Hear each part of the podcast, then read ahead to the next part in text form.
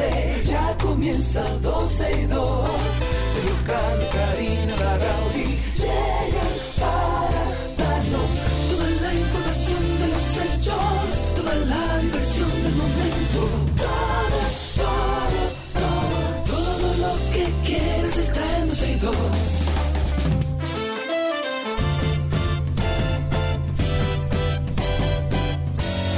El reloj ya ha marcado las 12, ya comienza 12 y 2.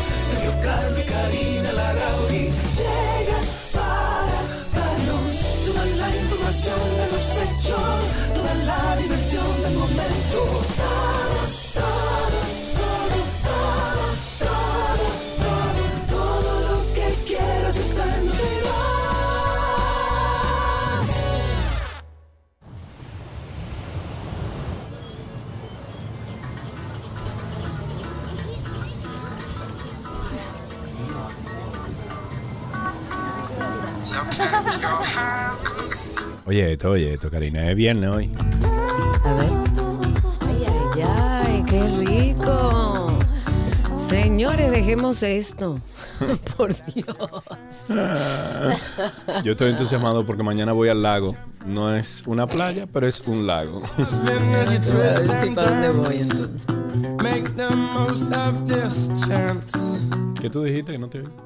Que mejor no te digo para dónde voy. Ah, para los terrenos. No, no. No. No, no, te voy a hablar de playa, ni Wow, de aguas cristalinas, no, No, turquesas. No, nada. eh, Arena blanca. No, no. Nada de eso. Vete al lago. Punta Cana, tú lago. vas para Punta Cana. Vas para Punta Cana. Muy bien. Yo no voy para ningún lado. Mi hijo juega fútbol este fin de semana y mi agenda se, se arma en función a lo que tienen mis hijos. O sea que no tengo muchas opciones. Señores, es viernes. Vamos, o tenemos la idea de empezar el programa así como con música para desestresarnos y luego empezar a estresarnos un poco con la información y luego soltarlas para disfrutar de este fin de semana. Tengo que agradecer a mis amigos Andrés Lugo Lobatón y mi querido Carlitos porque en el día de ayer conocimos un lugar hermoso, señores. Ahí donde estaba la bríchola antes, eh, en la zona colonial, en la ciudad colonial, como se dice correctamente, eh, e inauguraron un lugar que se llama Porta Azul. Es un lugar de eventos, no, no es una discoteca o un bar, es un lugar de eventos, pero aquello es... Yo no te puedo explicar, señores. Yo creo que ellos están en Instagram, de hecho. Búsquenlo como. Porta Azul. Porta, Puerta azul, como Azul. puerta azul. Pero exacto. Me imagino que la puerta es azul cuando llegas al sitio. ¿no? Lógico. Y así se llama. Y la verdad que lo, lo decoraron y armaron ese lugar de una forma, bueno, espectacular para todos mis amigos con los que compartimos ayer. Qué bien la pasamos, aunque haga falta, eh, falta horas de sueño. Y desde aquí, gracias a Andresito y a Carlos por la invitación.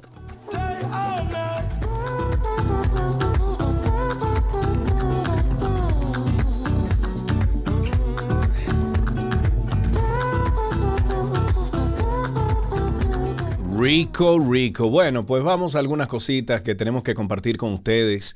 Empezando con las informaciones, la familia del ministro Orlando Jorge Mera, eh, asesinado el pasado lunes en su despacho, como todos sabemos, anunció mediante su abogado que se quere- querellará como víctima y actor civil contra Fausto Miguel Cruz de la Mota en busca de ser resarcida por daños y perjuicios que el imputado les ocasionó.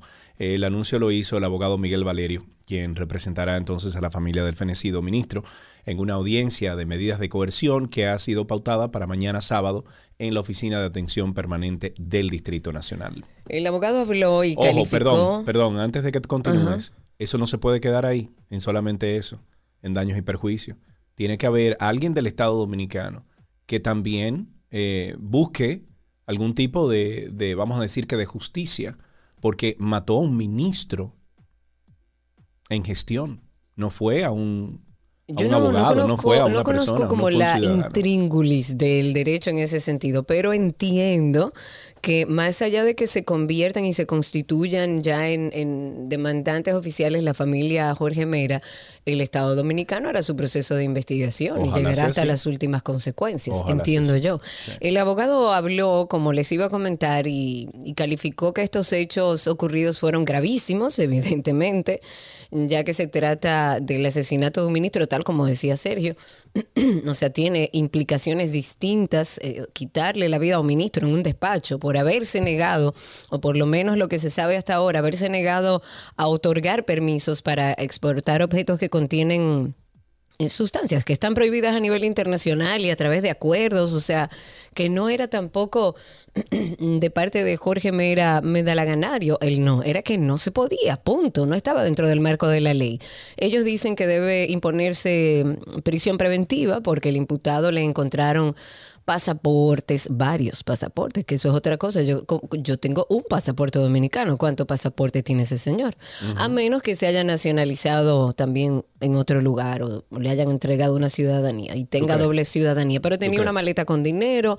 Eh, se cree que lo que él pretendía era escapar. O sea, él tenía un plan para escapar que aparentemente se le frustró en el camino. Bueno, en tanto, mira, nos está diciendo ahí Carlotti que sí, que el Ministerio Público acusa igual, que no importa Exacto. que haya algún tipo de acusación de parte de la familia, el Ministerio Público tiene, perdón, tiene que accionar por igual. Bueno, en tanto los abogados Ivo René Sánchez y Manuel Sierra, quienes defien- eh, defienden al confeso asesino Fausto Miguel Cruz, plantean que su cliente es inocente hasta que se demuestre lo contrario en un juicio de fondo. No obstante, dijeron que no se van a oponer a que le impongan la prisión preventiva como medida de coerción por seguridad de su defendido, según explicaron. Ahora es a él que hay que defenderlo. Oigan esto, que a Sergio le, le va a encantar. Yo siento que va a ser un caos, que se va a armar un... Ojalá y el Estado no entre en esta situación, porque creo que va a ser peor de lo que ya ha sido hasta el día ver, de hoy. ¿qué vas a decir? Ahora la Asociación Dominicana de Profesores ¿Qué está insistiendo en algo que tú has dicho que es una propuesta genial y que yo creo que va a ser el caos más grande, que no va a haber control de ningún tipo, que las habichuelas que lleguen para los niños estarán en algunas casas de los directores, de los profesores, los repartirán como quieran. Y ahora parece que hay, han visto alguna situación que puede ayudarles, porque la Asociación Dominicana de Profesores ha abogado que se preparen en los centros educativos los alimentos que se reparten a los estudiantes, según ellos, para garantizar la higiene y la inocuidad del almuerzo. Yo no estoy de acuerdo. Yo estoy de Ah, acuerdo siempre y cuando exista nunca. un parámetro, ¿verdad?, que garantice que esto funcione. Pero Sergio, Bueno, tú tienes, pero, pero no, tú te voy a hacer... Tú eres la que siempre está diciendo no, que no, hay yo que- soy, eh, pero en este En- caso no, entonces- porque esto es una realidad. Lo que yo te digo es lo siguiente. Tienen empresas, empresas que se supone que ya fueron fiscalizadas, que son empresas con cocinas, que con ya tú sabes el resultado de todo eso, ¿verdad? Pero espérate, Pero déjame tú sabes el idea. resultado de esa fiscalización. Lo sé perfectamente, pero a eso voy. Que eso no sirve, hicieron No. muchísima cocina eh, a vapor para entonces poder conseguir los contratos, etcétera. Correcto, tú sabes eso, Exacto, olvídate del proceso cuestionado. No, te- no Imagínate- puedo olvidarme, Karina No, Larrauri, porque tú escúchame. estás criticando algo que ahora mismo no está funcionando de la forma que está, se está haciendo. Yo no estoy Entonces, diciendo ni he dicho en ningún momento que funciona estás bien. en Estoy de- diciendo, estás me- si me dejas terminar la idea, dale. puedes Mm, entender. Está bien, dale. Si no puede el Estado Dominicano manejar y supervisar a este grupo de empresas que dan el alimento escolar, que se supone son empresas que fueron sometidas a un proceso donde se evalúa la calidad de los alimentos, la inocuidad, el, cuidado, la contaminación de los alimentos y demás. Empresas con cocinas que están acostumbradas a hacer esto y llegan alimentos que todavía hoy en día estamos hablando de mala calidad, de dañadas, eh, contaminadas. Seguimos oyendo todo eso. Y eso es con un- unas cuantas empresas que el Estado tiene solamente que supervisar. Imagínese usted que como ahora sugiere la ADP, el almuerzo se haga en cada uno de los planteles escolares. A ver, a Lo ver, ahí primero es que conociendo el, eh, el- la idiosincrasia del dominicano, eso es lo primero que se va a repartir, ¿El qué? se- los, los alimentos. El suministro para poder eh, preparar esos alimentos. Ajá, ¿quién va a tener quién va a tener el control de esos alimentos? Tienen que, tienen que idear algún tipo de proceso. Ahí hay un control, adicional que hay que sumarle a Ajá, eso. ¿y De cuál que es nadie el se que lleve tiene una la funda cocina. Karina? Pero es lo mismo. ¿Cuál es el Pero control que tiene la cocina hoy en día cuando al final llevan una comida podrida a un, re- a un recinto escolar? Porque tú crees que en las escuelas, los que van a cocinar en las escuelas van a cuidar la Te inocuidad digo, de esos alimentos. Te digo, tiene que haber un proceso, Karina Larrauri, pero el que está ahora mismo no está funcionando, entonces vamos a buscar una alternativa. Habría que ver. Supuestamente la ADP hay alrededor de 300 escuelas que tienen cocinas habilitadas. Eh, de estas hay 270 que preparan los alimentos del, del almuerzo en sus instalaciones. Pudiera hacerse como una especie de práctica modelo y ver cómo funcionan estas 270 cocinas que hay habilitadas en algunos centros educativos y ver cómo funciona. A mí me parece que si el Estado Dominicano no tiene la capacidad para supervisar a varias empresas que dan el, desayuno y el almuerzo escolar, no creo que tengan la capacidad para, para supervisar miles y miles de centros educativos, es lo que pienso yo. Pero la directiva de este gremio, o sea, de, de la ADP, que agrupa a todos los docentes, se reunió con el director del Instituto Nacional de Bienestar Magisterial, el INAVIE, y le expresaron su preocupación por la mejora en la calidad de la alimentación de los escolares, de la transparencia de los procesos en favor de la comunidad educativa. Eh, este encuentro lo encabezó Eduardo Hidalgo y los miembros del Comité Ejecutivo Nacional de la ADP y dicen al director de la INAVIE que tienen muchas dificultades eh, con el almuerzo escolar eh, y que bueno, y que incluso en zonas montañosas, comunidades lejanas, y ellos han hecho un llamado a este funcionario que corrija estos problemas y se mostraron en la mejor disposición de colaborar con las autoridades del INAVIE para solucionar estas dificultades del programa de alimentación escolar. Hay que ver, eh, no te llama la atención, es- es no bueno te que genera suspicacia el interés porque se haga Claro, por Dios, Ah, tiene que haber un interés ahí particular de un que- grupo, olvídate, pero es bueno que tú Señores, sepas que le- anótenlo por ahí, le dije a Sergio, eso no va a funcionar. ni tal ni lo otro está funcionando tampoco. Pero ¿qué es más fácil? Imagínate algo más complejo. Karina, lo que te digo es, lo que está ahora mismo no está funcionando. El Estado Dominicano invirtió más de 20 mil millones de pesos en cocinas para escuelas y no se están usando. Y esas cifras tú las puedes buscar en la página del Ministerio de, de, mm, ¿cómo se llama?, de Obras Públicas, la DIGEPRES, el MINER, etcétera, no se están usando. Entonces, hay personas que dicen que hay que poner a funcionar esas cocinas para que funcione el proceso que tiene ahora mismo ideado para las escuelas. Yo digo que entonces vamos a seguir recibiendo esos alimentos ya pasados que a lo mejor se hicieron la noche anterior y cuidado para entonces llevarlos a la escuela. Eso es lo que yo digo. Bueno, yo no estoy en desacuerdo con nada. Ojalá y yo esté equivocada y sirva ese modelo de que en cada uno de los centros educativos se haga el almuerzo escolar y el desayuno. No estoy en desacuerdo, pero siento que no se va a lograr de esa manera. Ok, atiendan aquí, señores, pañales desechables, papel higiénico, abonos, fer- fer- fertilizantes, productos químicos y naranjas, entre otros productos provenientes desde China, se escasean aquí en el país por falta de materia prima para su elaboración y por retraso en la salida de los contenedores desde otros países para abastecer los comercios dominicanos. Diversos sectores ya productivos a nivel internacional han sufrido consecuencias de la invasión Rusia en Ucrania y el sector logístico no es la excepción, el que por su naturaleza debe esperar a que los pedidos estén listos para transportar, para, bueno, eh, para toda la cadena, ¿no? Hasta que llegue al supermercado, situación que afecta definitivamente al consumidor. La gerente general de Grupo Eulen, República Dominicana, informó ayer que a raíz del conflicto bélico que se produce en Rusia y Ucrania, en los estantes de los supermercados y de otros comercios se verán pocas unidades de los artículos citados y de otros productos provenientes de China. O sea que ya saben, pañales desechables, papel higiénicos o papel higiénico, abonos, fertilizantes, productos químicos y naranjas. Atención ahí, ¿Qué pasa con eso? que va a escasear y está Ah, escaseando ya porque vienen de China. Porque vienen de China. Ok, hablemos un poco para actualizar sobre la cumbre de las Américas. Nuestro presidente Luis Abinader en el día de ayer se reunió con la vicepresidenta de Estados Unidos por casi dos horas. Esto es parte de la agenda que desarrolla la cumbre de las Américas. Y luego de la reunión con la vicepresidenta de Estados Unidos, eh, Luis Abinader participó también en una sesión plenaria de apertura. Esto lo hicieron en el Centro de Convenciones de Los Ángeles. Y de acuerdo a una reseña institucional, la agenda de ayer del presidente dominicano en la Cumbre de las Américas también incluyó una reunión con Ariel Henry, que es, bueno, ustedes lo conocen, es el primer ministro de Haití. Ellos conversaron ahí alrededor de una hora eh, con otras y otras también con ejecutivos de empresas. El presidente estuvo con Luis Vasconcelos, que es el, pre- el presidente de FedEx, eh, América Latina y el Caribe. También estuvo con directivos de Motion Picture. Eh, el presidente está acompañado del ministro de Relaciones Exteriores Roberto Álvarez y viajó el martes pasado a esa ciudad de Estados Unidos y su intervención está pautada para hoy viernes. Eso es bueno.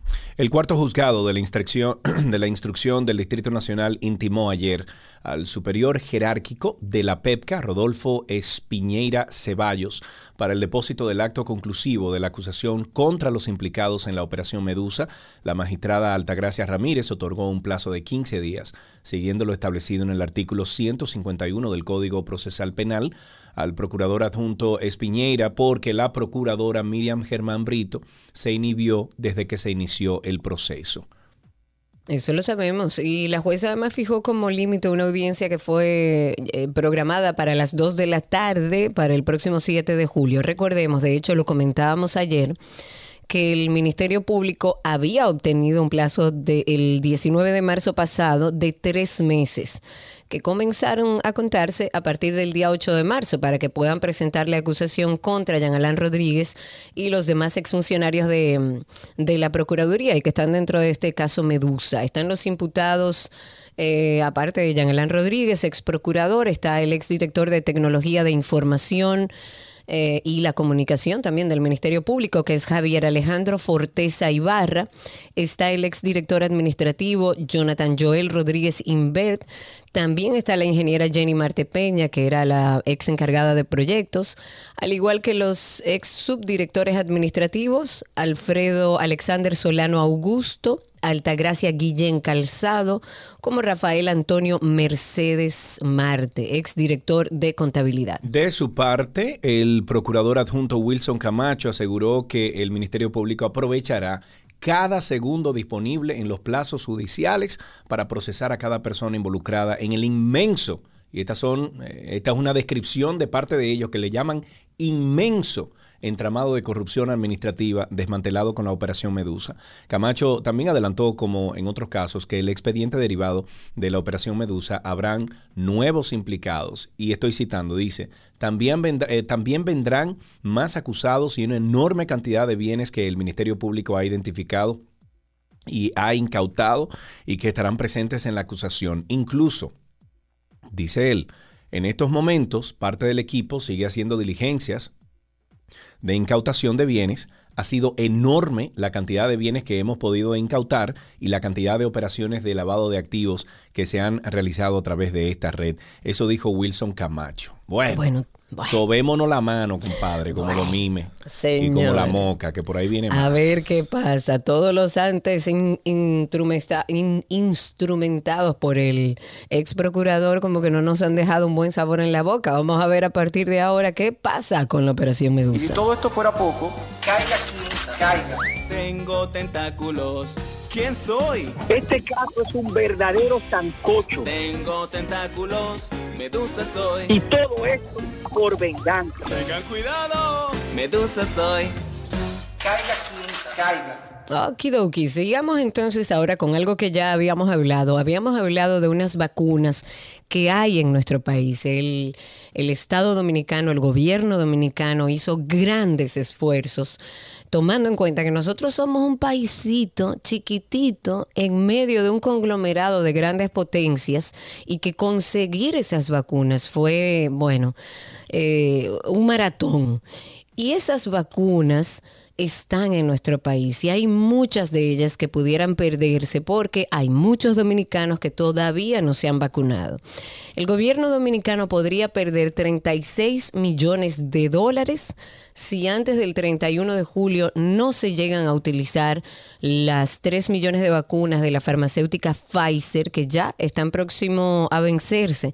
Este cálculo, que traducido a pesos ronda alrededor de 1.928 millones de pesos, o sea, casi 2 mil millones de pesos, se deduce del costo unitario de 12 dólares a la que fue contratada cada dosis. No sería la primera vez que el Estado Dominicano marca un déficit por inutilización de estos materiales biológicos. Recordemos que el pasado mes de febrero las autoridades sanitarias aquí en nuestro país dijeron que más de 300 mil dosis de vacunas de AstraZeneca expiraron y que iban a proceder a quemarlas, a incinerarlas. Y estas vacunas se adquirieron a un costo menor que las Pfizer, o sea, 4 dólares más o menos, bueno, 4 dólares para ser exactos, y dejaron un saldo negativo de 1.4 millones de dólares. En ese momento, el viceministro de Salud Colectiva había dicho que representaba el 1.4% del total de las vacunas recibidas, una cifra bastante bajita, considerando que se estimaba perder un 10% de los 26 millones de vacunas que recibieron, sumando también, por supuesto, la de Sinovac. El 30 de marzo se venció otro lote de Pfizer con 300 mil vacunas. Ojalá que aquellos que no se han vacunado vayan a vacunarse. Señores, nosotros nacemos y desde que nacemos nos vacunamos para distintas cosas. Usted lleva a su hijo, a su bebé a vacunarse. Tomemos en cuenta que sí, es verdad, esto todo se hizo muy rápido, nos genera quizás algo de inseguridad, pero no hay nada que genere más tranquilidad que usted estar vacunado, tener a toda su familia vacunada. Yo tengo mis tres vacunas, mi esposo tiene sus tres vacunas, mis hijos están vacunados. Ojalá y los dominicanos vayan a vacunarse. Aquellos que tienen una sola dosis, vayan y pónganse la segunda. Si no, vayan a ponerse la tercera o la cuarta, que ya está aprobada también internacionalmente. No dejemos perder estas vacunas que además nos garantizan una tranquilidad a nivel de salud pública. Ojito aquí, el Gran Santo Domingo, y continuando un poquito con lo que estás diciendo, Cari, este viernes, la demarcación de Santo Domingo, o sea, el Gran Santo Domingo, es la demarcación con más nuevos casos de COVID-19, ya que de acuerdo al boletín más reciente del Ministerio de Salud Pública, esta zona registra 431 de los 537 nuevos contagios del país, lo que representa el 80.26% de esa totalidad. Estos 431 nuevos casos del Gran Santo Domingo se dividen en 266 contagios eh, precisamente del Distrito Nacional, 165 en la provincia de Santo Domingo. Las demás provincias que registran nuevos casos eh, son Santiago, con 39, la Altagracia con 32, la Romana y San Cristóbal con 4 y San Juan con 3. El boletín de este viernes de Salud Pública indica que los casos activos se ubican en 3.339 actualmente. Ok, pues sigamos con informaciones. En Estados Unidos ya se levantó la exigencia de un test de COVID-19 para aquellos viajeros que lleguen a los Estados Unidos. Esto se anunció en el día de hoy a través de la Casa Blanca. Bendito sea Dios. Señor. El vocero de la presidencia. Qué pena, se le va a caer ese negocito a, a los laboratorios. Bueno, a todos los laboratorios, imagínate tú ya también en Estados Unidos, ya aquí no pedimos, hay otros países que no piden se le irá, bueno, tendrán que buscar el, modelo de negocio que conocían previo a la pandemia. Pero ya se sabe a través del vocero de la presidencia allá en Estados Unidos, se hizo incluso a través de, la cuenta de mm, de allá en Twitter el levantamiento de este requisito. Ya las autoridades sanitarias van a seguir evaluando las necesidades, pero en base a la ciencia, dentro del contexto de circulación de las variantes y el fin de esta obligación, de este requisito en, particular, va a entrar en vigor este domingo, según la información, o sea, ya, exacto. Y ante, bueno, la llegada de la variante Omicron, ya las autoridades sanitarias allá en Estados Unidos habían endurecido un poco los procedimientos para ingresar al país. Eso fue en diciembre, recuerden que teníamos hasta aquí, había una locura todos los mayores de dos años que abordaron un vuelo desde el extranjero debían presentar esa prueba negativa menos de un día antes del despegue, independientemente de su estado de vacunación. Pero ya eso no tienen que hacer. Vamos con medio ambiente. Somos Pueblo posteó o publicó un video en redes sociales donde se ven equipos pesados como camiones y palas mecánicas extrayendo material, incluso piedras de un río. La descripción dice, denuncian que en Río San Juan, cerca de la comunidad El Rosario, la empresa Galadosa, días después de la muerte del ministro de Medio Ambiente, Orlando Jorge Mera, saca materiales del río de manera ilegal. Quítenle los equipos, no se lo devuelvan nunca, pónganle una multa ejemplar, métanlo presos y así la ley lo, lo permite. Dios mío, qué barbaridad. Hay un juez de la Oficina de Detención Permanente del Departamento Judicial en Santiago Rodríguez que cambió la medida de coerción consistente en prisión preventiva por arresto domiciliario. Ustedes están oyendo. ¿Y por qué? Por arresto domiciliario a un regidor del PRM en el Ah, municipio. no me en este caso es un regidor. Ah, Un regidor del PRM, esto es en el municipio de Villa Los Almácigos, está acusado de abuso sexual y psicológico a una adolescente. Ay, lo mandaron para su casa. Y lo mandaron para su casa. Oh, la decisión a favor de este señor, del edil Domingo Antonio Durán Sánchez, o Tony Durán, como se le conoce, fue emitida durante la revisión obligatoria de, de la sanción de do- dos meses de prisión preventiva que el mismo tribunal había impuesto. Según la acusación, el caso ocurrió el pasado año, cuando esta adolescente, que entonces tenía 14 años, residía con su madrastra y él está en la calle, en su casa, tranquilo. Bueno, también detalla que el imputado sabía que la víctima era menor de edad y que podía cometer el hecho y él aprovechó su condición de vulnerabilidad, así como eh, su cercanía y su amistad con esa familia. Este oficialista le atribuyen la violación de los artículos del Código Penal 331 y 396 de- eh, 96, perdón, del Código para la Protección y los Derechos Fundamentales de los Niños, Niñas y Adolescentes. El regidor estaba recluido en la fortaleza de Sabaneta cumpliendo la medida de coerción, pero lo ya lo mandaron ahí. para su casa. Que lo dejen ahí. ¿Por qué no lo mandan a buscar y lo dejan ahí? Que lo dejen Yo ahí. lo dejaría ahí. Claro Abuso que sí. sexual a una menor de edad. Claro que sí, eso, eso, Eso, no es un merece peligro, mandarse ese para su señor es un casa. enfermo. Pero claro, el director general de la Policía Nacional, y estoy hablando de Alberto Ten, eh, realizó nuevas designaciones y cambios en 11 direcciones centrales y regionales de la institución que incluyen recursos humanos y central de investigación, el DICRIM. Estas designaciones en puestos de mando de la policía supuestas por el mayor general Alberto Ten están contenidas en memorándum y las mismas procuran seguir mejorando los servicios que se ofrece a toda la ciudadanía en distintas áreas. Entre las nuevas designaciones figura, por ejemplo, la del general Paul Cordero Montes de Oca, quien estaba al frente de la Dirección General de Inteligencia como nuevo director central de investigación del DICRIM, en sustitución del también general Amaury Van Troy, Mira, Mauri Van Troy, caramba, cuánto tiempo. En tanto que el general Máximo Ramírez de Olio fue designado como nuevo director central de recursos humanos, en sustitución del extinto general Cristóbal Morales. Volvamos a Santiago Rodríguez, la Oficina Judicial de Detención Permanente, allá mismo en Santiago Rodríguez. Este es el otro caso de Santiago Rodríguez que ha programado para las 4.30 de la tarde del día de hoy la audiencia para conocer la medida de coerción contra el funcionario de Industria y Comercio y MIPIMES, recuerden, acusado de quitarle la vida a tiros a una pareja de esposos y de herir de gravedad a otras dos personas. Carlos Rodríguez García, así se llama. Ayer escuchábamos un audio en, en claro estado de ebriedad. Entendemos que de ebriedad, no sabemos de qué otra cosa. Pero se le imputa la muerte de Juan de los Santos Peralta Barrientos, de 36 años de edad, y de Marielis Anabel Vargas Villalona, de 27 años de edad, así como de causar heridas de gravedad a Erling Alberto Gómez Rodríguez y Eduardo Jesús Espinal Fernández. Este hecho, para aquellos que quizás no tenían a mano la información, ocurrió el pasado martes, fue en la noche en un establecimiento en Sabaneta, en Santiago Rodríguez. Y el agresor simplemente la emprendió a tiros contra, contra sus víctimas sin justificación, estando por supuesto bajo los efectos del alcohol, aparentemente alcohol.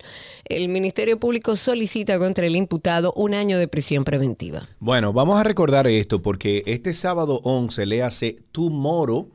En vigencia, la, entra en vigencia la ordenanza que cambia de vía la avenida Mella y la calle Benito González con la finalidad de mejorar la cir- circulación vial y reactivar el comercio en la zona. Las autoridades trabajan en la adecuación de las vías. Se trata de un proyecto muy viejo que busca contribuir a una mejor movilidad en la zona, pero además vincular la avenida Mella y el mercado modelo con la ciudad colonial y de esta manera atraer más turistas a la zona. Como parte del plan de movilidad urbana sostenible de Ciudad Colonial, la avenida Mella podrá entonces ser transitada solo en dirección este-oeste para que le salga tremendo coeste hasta la calle 16 de agosto para conectar entonces con la Bolívar y la Benito González, que en la actualidad está en dirección este-oeste. Así funcionará entonces a la inversa, de oeste a este, o sea, la, última, la, Benito González.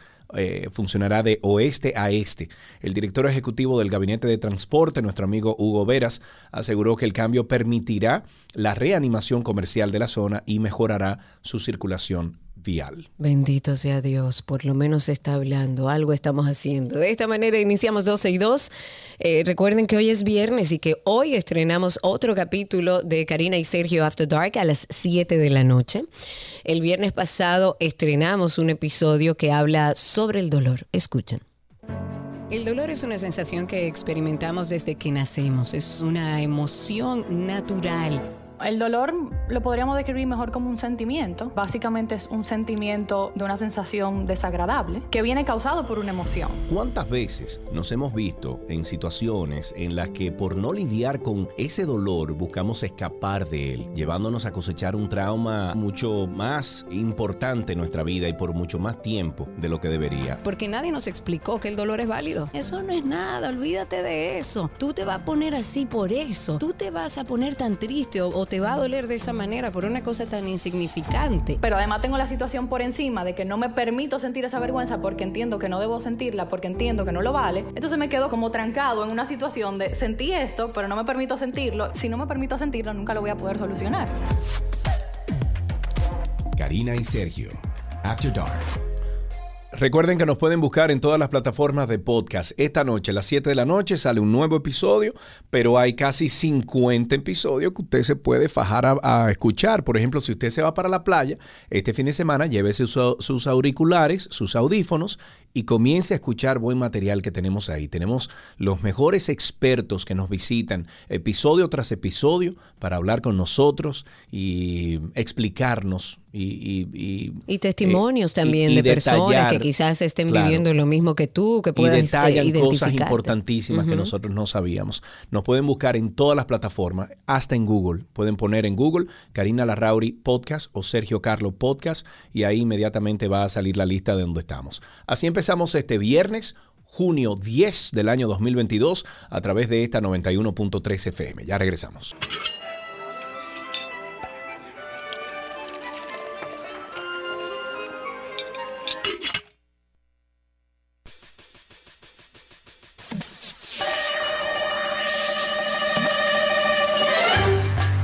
Aquí empieza la receta imposible con Nicolás Frigerio.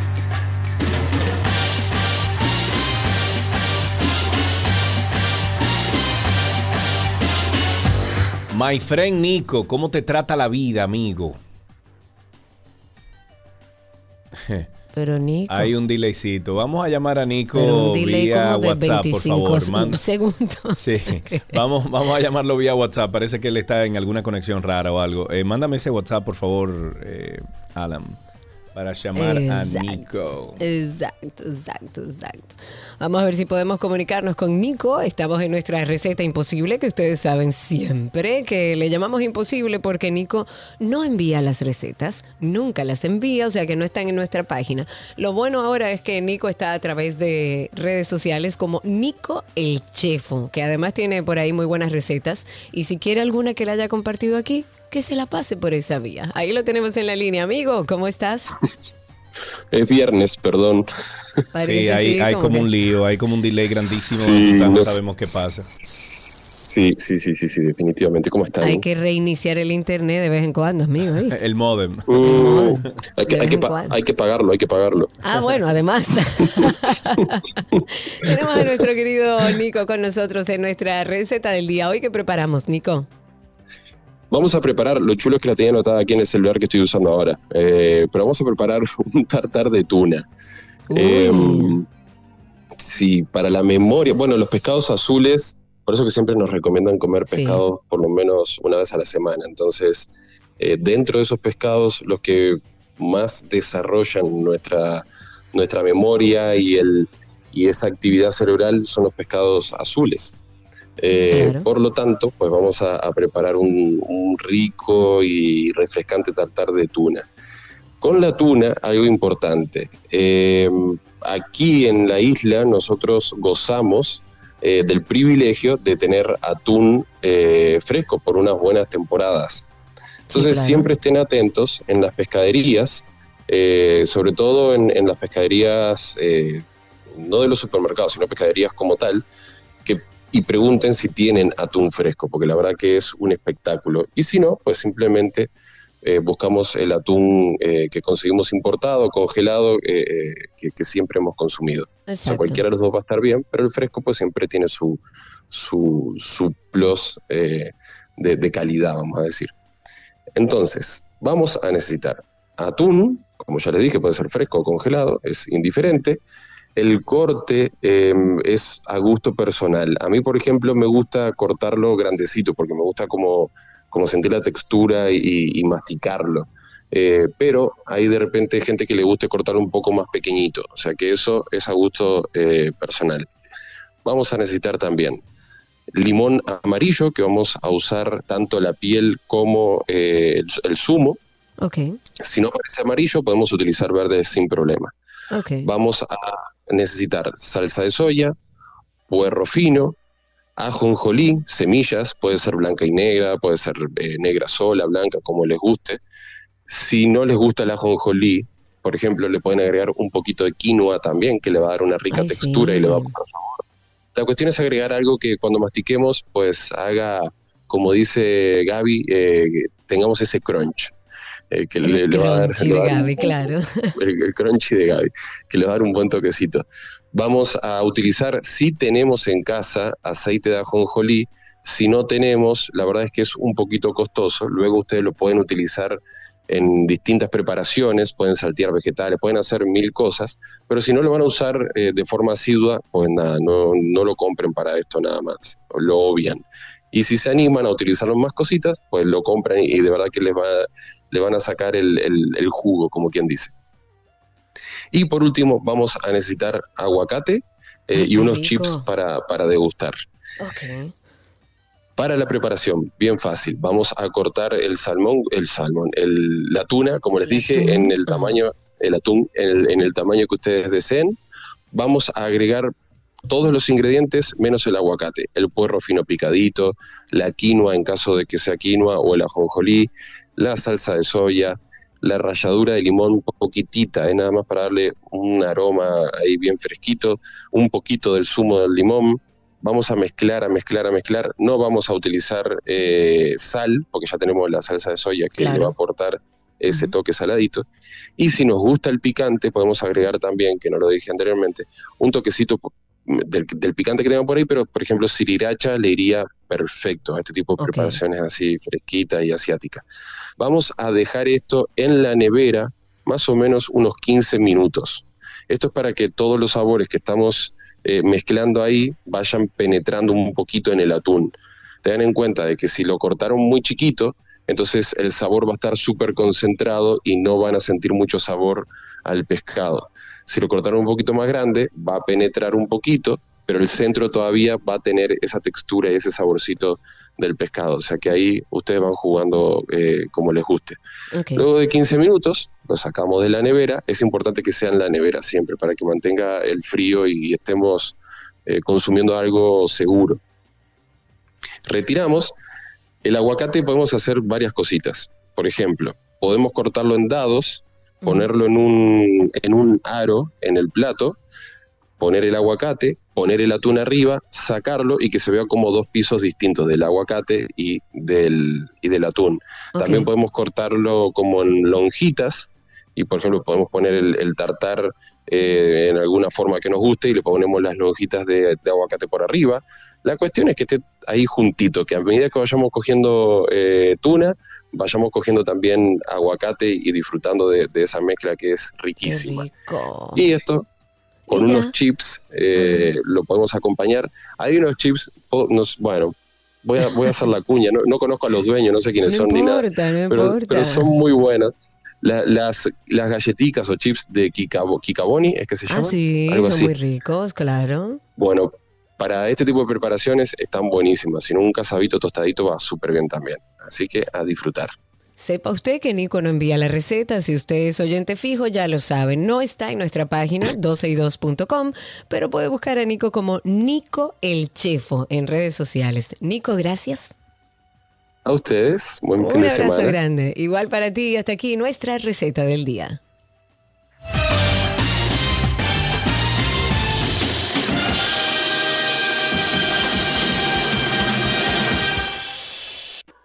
¿Qué aprendiste hoy? Llega a ustedes gracias a Pala Pizza, expertos por tradición, y gracias a Nido, tu amor, su futuro.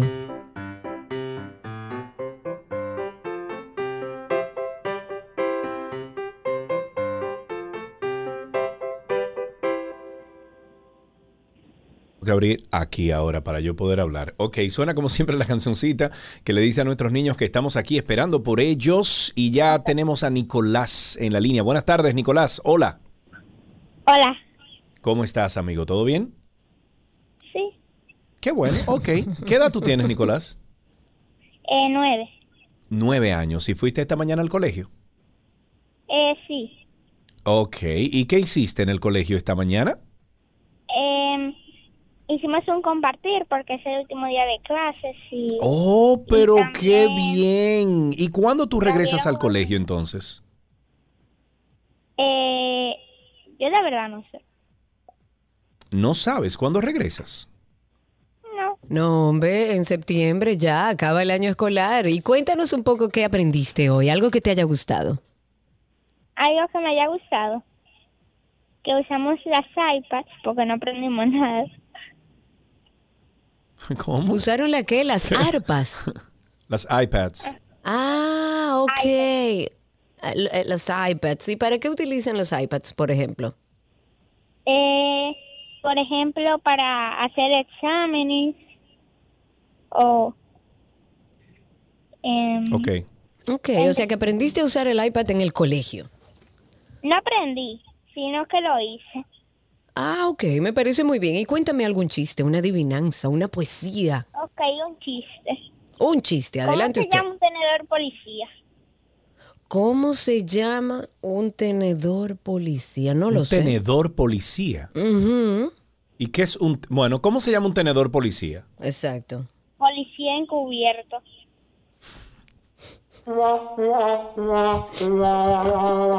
Me gustó, Nicolás, mucho. Tenemos Ay, regalitos. Anótalo ahí, Alan. Qué dura la vida. Tenemos regalitos para ti aquí, Nicolás. Gracias por llamar. Ya regresamos con el resto del contenido. dura la vida.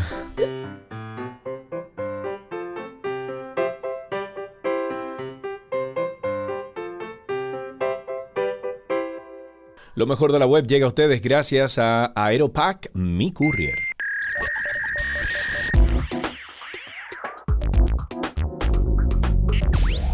Nos vamos de inmediato con lo mejor de la web y es que llegan nuevas herramientas de bienestar digital a TikTok. Qué bueno. TikTok trabaja ahora para ir incrementando sus herramientas de bienestar digital que permiten a los usuarios de la comunidad controlar la manera en la que utilizan la plataforma, generando hábitos positivos.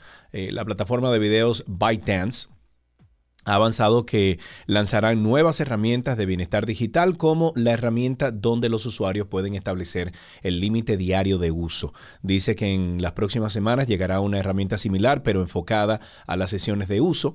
La idea es que los usuarios estable- establezcan un intervalo de tiempo para que reciban avisos regulares en la misma sesión para que tomen descansos cada vez que pasa un, periodo de tiempo. Tú sabes que hablando de esto, eh, Gaby y yo el otro día abri- abrimos mi TikTok y nos pasamos una hora y pico viendo videos y riéndonos.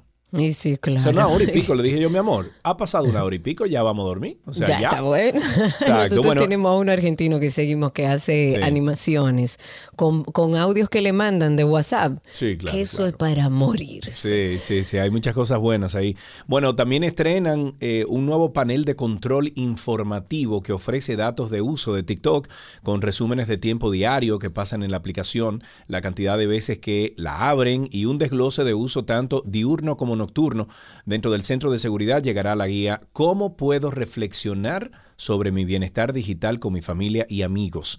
Es una pregunta que le hacen, buscando que los usuarios y allegados piensen mejor sus hábitos digitales para que ellos mismos establezcan los límites más adecuados para sí mismos, ya no solo en TikTok, sino en todas las plataformas en general. Hablemos de Google, que está muy enfocada, parece, en temas de información alrededor del cambio climático y demás. Ayer hablábamos, ayer o antes de ayer, de una, de una herramienta, y ahora lo nuevo de Google es para conocer mejor los cambios que se producen en el planeta. Llega algo que se llama Dynamic World, la nueva plataforma que fue lanzada por Google en colaboración con el Instituto de Recursos Mundiales para mostrar casi en tiempo real y bajo una cobertura de suelo con una resolución de más o, menos 10 metros, los cambios que se producen alrededor del planeta originados tanto por el cambio climático como por la actividad humana. Esto en diferentes partes del mundo sirve eh, como de lugar en la web donde vas a tener datos de forma detallada de estos cambios y te posibilita, digamos, la comprensión, la comprensión, perdón, del impacto que estos cambios pueden conllevar al ser humano. Dynamic World utiliza las tecnologías de Google Earth para um, ofrecer la cobertura global y con un nivel de detalle que yo creo que no tiene precedentes de todos los cambios que se producen en cualquier lugar del mundo y sirve incluso para legisladores, para científicos, para personas interesadas que puedan monitorear los cambios que se producen en cualquier lugar del mundo y le permite con esto hacer predicciones un poco más precisas, incluso planes más efectivos con el fin de minimizar el impacto que eh, estos cambios puedan generar en el ser humano. Con este Instituto de Recursos Mundiales en Dynamic World ah, se ha abordado nueve tipos de coberturas que son los más críticos del planeta. Están clasificados de la siguiente manera. Agua, vegetación inundada, áreas edificadas, árboles, cultivos, suelo desnudo, pasto, arbustos, matorral y nieve o hielo. Con el uso de la inteligencia artificial y de la computación en la nube de Google para llevar a cabo combinaciones de diferentes tipos de cobertura terrestre, se van a hacer predicciones de lo más precisas o las lo más precisas posibles para la probabilidad de que cada uno de los nueve tipos esté presente y que representará alrededor de 1.100 pies cuadrados de tierra en una imagen por satélite. Ok, bueno, para finalizar, le vamos a recomendar que esta noche espere a las 7 de la noche el nuevo episodio de Karina y Sergio After Dark. Pero el que está sonando ahora mismo, el más reciente, es este del dolor. El dolor es una sensación que experimentamos desde que nacemos. Es una emoción natural el dolor lo podríamos describir mejor como un sentimiento. Básicamente es un sentimiento de una sensación desagradable que viene causado por una emoción. ¿Cuántas veces nos hemos visto en situaciones en las que por no lidiar con ese dolor buscamos escapar de él, llevándonos a cosechar un trauma mucho más importante en nuestra vida y por mucho más tiempo de lo que debería? Porque nadie nos explicó que el dolor es válido. Eso no es nada, olvídate de eso. Tú te vas a poner así por eso. Tú te vas a poner tan triste o te va a doler de esa manera por una cosa tan insignificante. Pero además tengo la situación por encima de que no me permito sentir esa vergüenza porque entiendo que no debo sentirla, porque entiendo que no lo vale. Entonces me quedo como trancado en una situación de sentí esto, pero no me permito sentirlo. Si no me permito sentirlo, nunca lo voy a poder solucionar. Karina y Sergio, After Dark.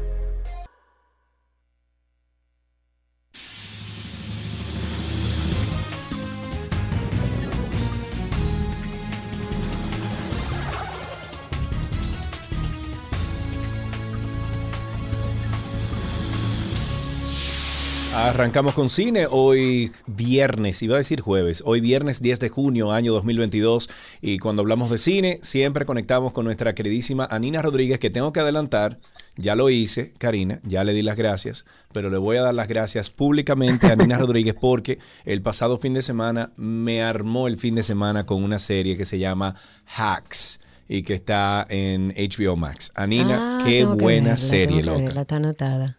Buenísima, buenísima. Es que la verdad es que gracias Sergio y gracias a todos los amigos oyentes por sintonizar. Gracias Cari por el espacio. Eh, la verdad que es una serie que sorprende por, por lo bien escrita que está. Es sumamente No, y la actuación de esa jeva, la, la, doña. Ah, ¿Cómo que se llama la doña? Sí, sí, sí. Ella se llama Jean Smart. Loco, qué, qué actuación de esa doña. Yo, ya en el sexto episodio, yo le decía a Gaby, yo le decía, yo le decía, mi amor, yo amo a esa mujer. Yo no sé qué es lo que me ha pasado, pero yo a mí se me prendió del, del, del corazón esa mujer. Mira, y déjame decirte algo, o sea, la carrera de Jean Smart ha sido sumamente interesante. Yo, eh, y, lo, y, lo, he mencionado aquí, yo la conocí a ella en una, una serie de comedia de los años 80, 90, que se llamaba Designing Women, porque ella es comediante, o sea, de verdad que se le da muy bien la comedia, pero ella ha recibido nominaciones por, el, por, por gran parte del cuerpo de su trabajo, o sea, hablamos de que esta señora ha trabajado en películas, perdón, en series como Frasier, and The District, 24, ella tuvo un personaje importante y estuvo ah, nominada en varias ocasiones. Sí, en la serie Samantha Who también, en Fargo, eh, la película, o sea, la, miniserie, perdón, estuvo nominada también. Estuvo también en Watchmen de HBO en el 2019 y estuvo nominada.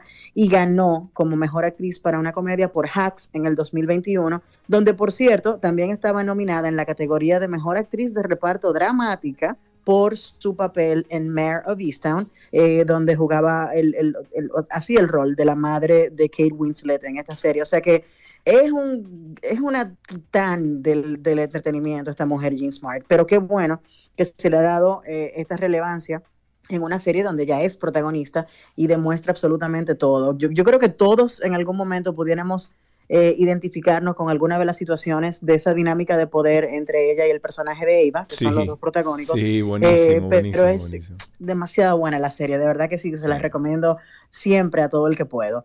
Bueno, en el día de hoy vamos a hablar de unas cuantas eh, noticias, actualizaciones, sobre todo de series y películas que andan por ahí. para que estén al tanto. Y debo decir que este fin de semana, para quienes le están dando seguimiento a la serie Peaky Blinders, que teníamos como tres años esperando esta nueva temporada. Yo la dejé, yo la dejé. A Netflix, yo la dejé como... se estrena eh, hoy, ¿eh? Pero espérate un momentico, déjame yo apuntar Yo como que la dejé en algún punto porque dije, yo siento como que no está pasando no, nada. Imposible. Ay, míralo aquí, no, señores, no, Peaky Blinders. Diantre, qué serie, compadre. Ya. A mí me encanta. el fin de semana, ya. Saludos. Otra vez, el fin de semana armado para Sergio. Pues sí, ya se estrena esta temporada. Eh, recordemos que quienes la dejamos, creo que fue la temporada 5, si mal no recuerdo, porque ni los números me sella. Eh, dejamos a un al protagonista de la serie bastante atormentado por sus demonios, digamos. Eh, y nos dejaron como en un cliffhanger muy grande, pues no sabíamos lo que iba a suceder, sin embargo ya están de regreso, de hecho la serie salió hace un par de meses eh, en BBC en, en el Reino Unido pero no habíamos tenido la oportunidad de recibirla de este lado del mundo. Hoy se estrena en Netflix. Yo también armé mi fin de semana. Son seis episodios. Hablamos de seis horas de programa. O sea que vamos a estar viendo todos Peaky Blinders este fin de semana.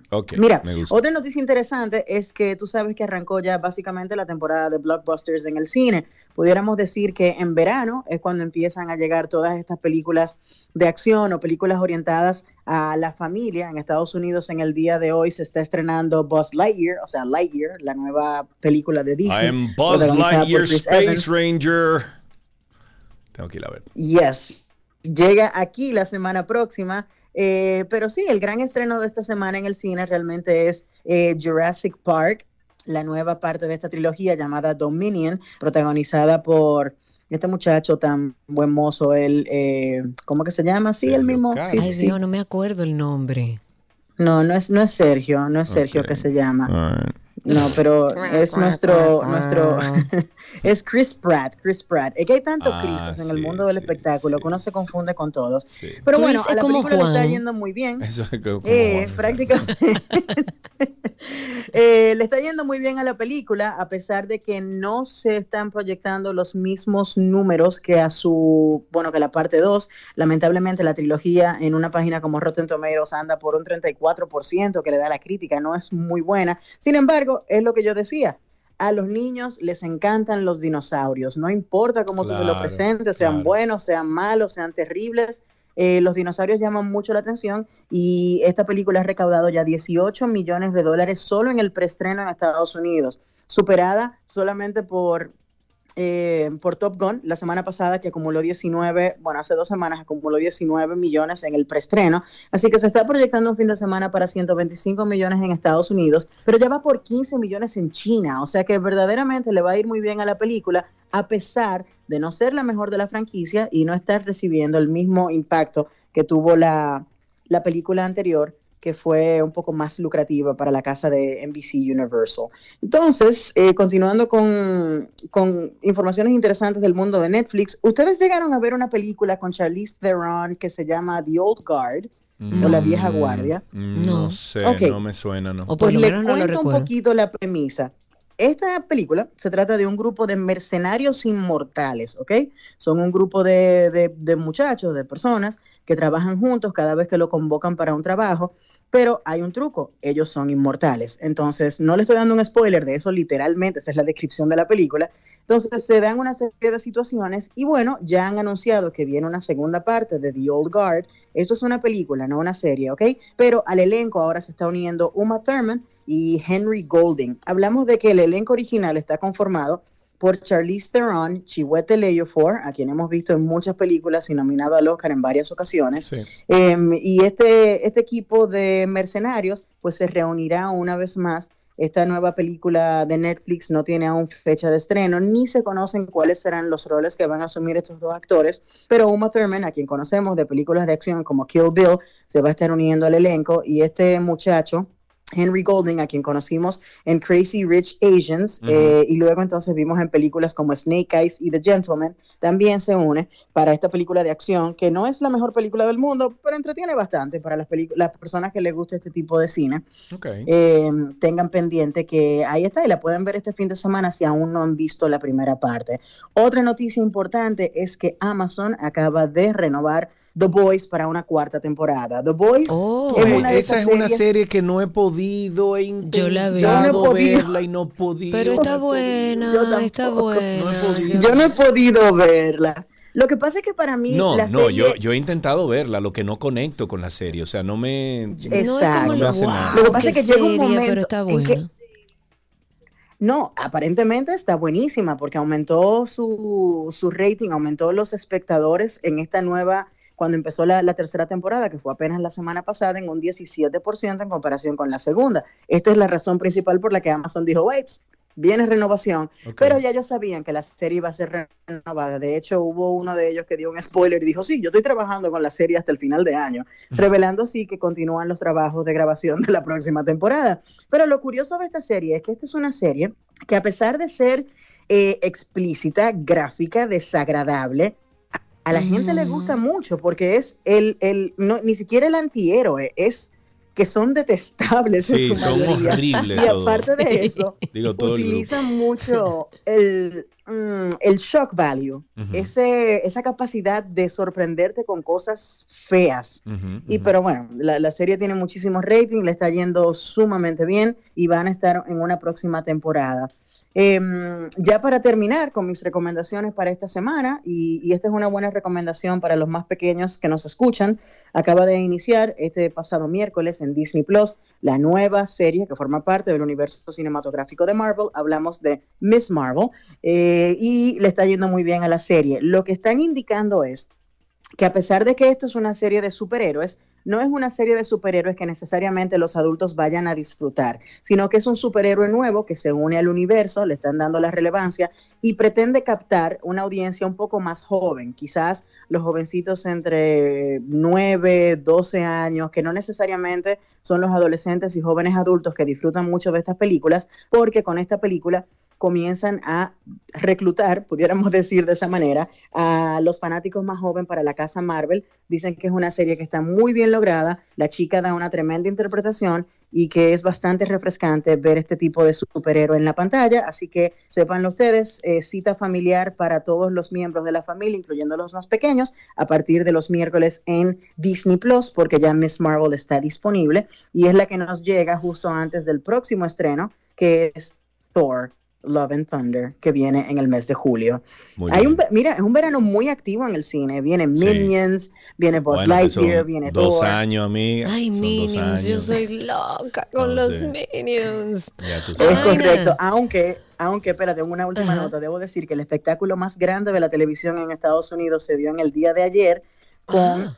Eh, la exposición de eh, toda la, información, toda la evidencia de lo que sucedió el 6 de enero, cuando la insurrección en el Capitolio ah, pero yo te lo estaba diciendo antes de ah, salir al aire, Karina, porque como Karina, siguió, eh, como Karina siguió el, la cuestión de, Johnny, de Johnny Depp, este va a ser más interesante. Este es el próximo. Ah, no, no, no, amo los empezaron anoche. Los amo. Y es una bueno, mira, esta serie, esto no es un juicio per se, pero básicamente ese comité que se bueno, aquí lo, que intenta el Senado es eh, presentar los hechos que ocurrieron ese día y eh, aparte de eso, em, de alguna forma u otra, tratar de hacer entender a la audiencia, tratar de hacer entender a la ciudadanía estadounidense que Donald Trump tiene que ver con lo que pasó ese día.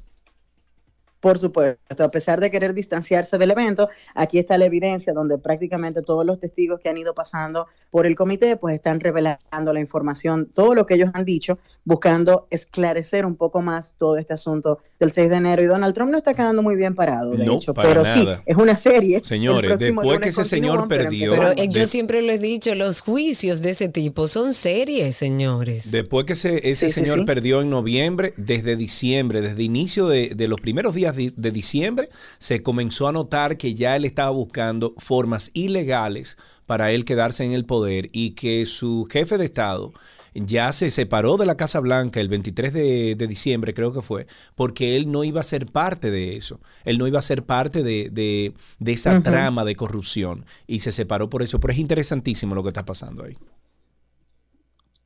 Correctamente, así que prestenle atención a las noticias que están sumamente interesantes. El mejor reality es ese, el de la vida real. Gracias, Donald Trump, una vez más. Anina, un beso y un abrazo. Gracias. Beso para ustedes, cuídense. Bye bye, hasta aquí cine en 12 y 2.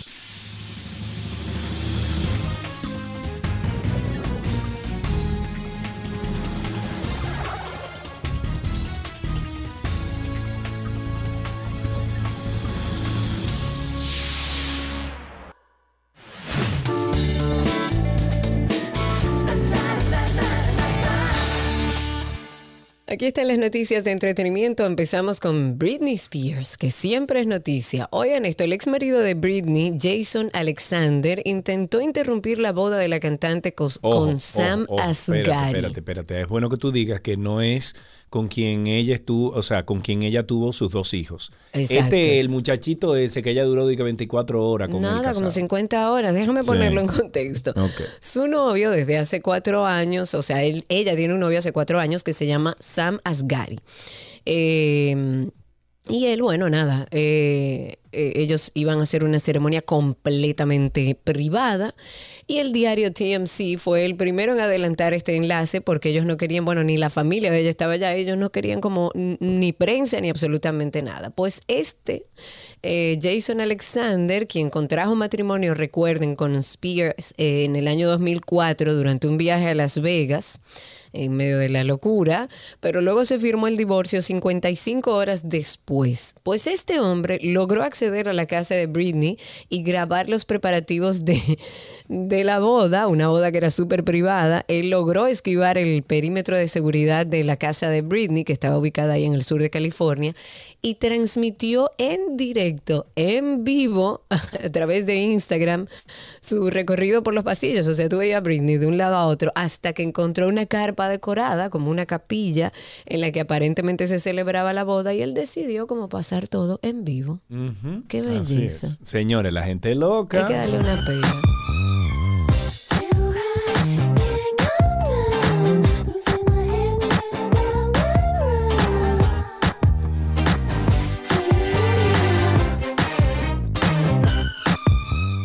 En otra noticia, el actor y músico Johnny Depp publicó su nuevo álbum que lleva por título 18. Señores, este tigre le está sacando la milla a todo lo que ha pasado con, ese, con ese juicio. Bueno, Porque qué estratégico que una semana después de que él ha sido declarado eh, inocente.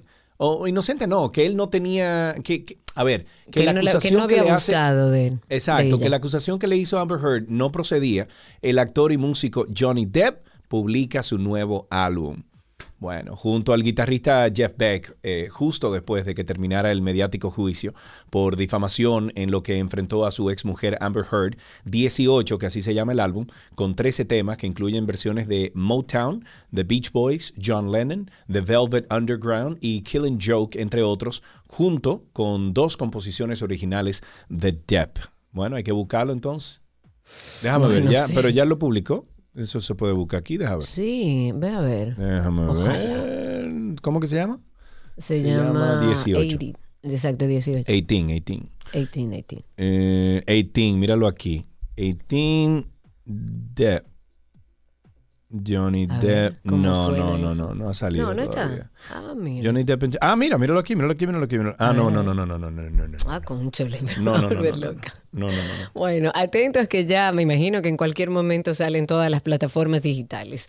Jennifer López estrenó hace unos días su documental titulado Halftime. Sí, eso en lo la... ver yo. Eh, yo también. Lo hizo en la inauguración del Festival de Tribeca en Nueva York y fue en ese encuentro donde reveló, bueno, algo sorpresivo sobre este espectáculo del Super Bowl en el que cantó, bailó junto a la cantante colombiana Shakira. Y en este documental, que va a estar disponible el próximo 14 de junio en Netflix, ella contará o contará cómo ella se preparó para su presentación del medio tiempo del partido más importante de la temporada de la NFL junto a Shakira. Como reseñan medios internacionales, pese a la química que mostraron sobre el escenario y el éxito logrado con este espectáculo, J-Lo siempre creyó que no fue buena idea haber contratado a dos estrellas latinas para cantar en ese escenario. Dijo, tenemos seis minutos, tenemos 30 segundos de una canción y si nos tomamos un minuto, eso es todo, nos quedan cinco. Eso había comentado López debido al poco tiempo que tenían en escena, dejando claro que debido a la trayectoria de ambas, las dos merecían un espacio en solitario.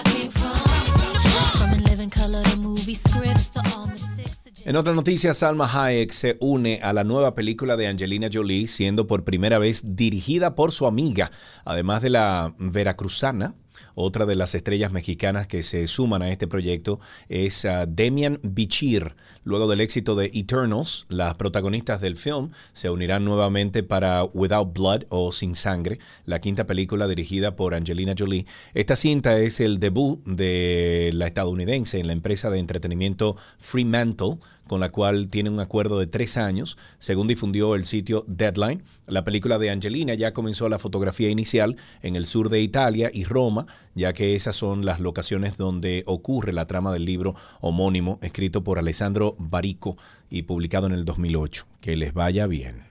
El salsero dominicano Raulín Rosendo fue sometido a otro proceso cardíaco luego de la recaída que sufrió en meses pasados. En un comunicado, su manager dice que su cuadro médico es estable, pero en los próximos días deberá mantener reposo. Este artista, que recibe asistencia en Nueva York, permanece bajo observación por parte del médico, que durante el proceso ha permanecido al frente de su salud. Dice, aún habiéndole dado el alta médica, debe pausar sus actividades artísticas y cotidianas hasta tanto su salud se restablezca. Para finalizar, les recordamos que esta noche a las 7 de la noche se publica un nuevo episodio de Karina y Sergio After Dark. Eh, nuestro editor Revin Pineda nos está diciendo que de repente él estaba editando y se quedó en Babilonia escuchando el episodio. Él dejó de editar, él como que se, se, puso a editar y de repente estaba escuchando el episodio. Le interesaba y se quedó a oírlo entero.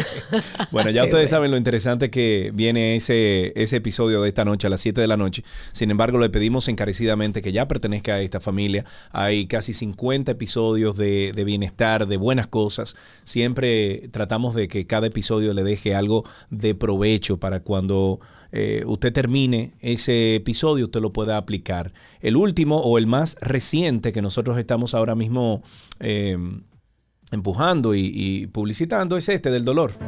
El dolor es una sensación que experimentamos desde que nacemos, es una emoción natural El dolor lo podríamos describir mejor como un sentimiento. Básicamente es un sentimiento de una sensación desagradable que viene causado por una emoción. ¿Cuántas veces nos hemos visto en situaciones en las que por no lidiar con ese dolor buscamos escapar de él, llevándonos a cosechar un trauma mucho más importante en nuestra vida y por mucho más tiempo de lo que debería? Porque nadie nos explicó que el dolor es válido. Eso no es nada, olvídate de eso. Tú te vas a poner así por eso. Tú te vas a poner tan triste o, te va a doler de esa manera por una cosa tan insignificante. Pero además tengo la situación por encima de que no me permito sentir esa vergüenza porque entiendo que no debo sentirla, porque entiendo que no lo vale. Entonces me quedo como trancado en una situación de sentí esto, pero no me permito sentirlo. Si no me permito sentirlo, nunca lo voy a poder solucionar.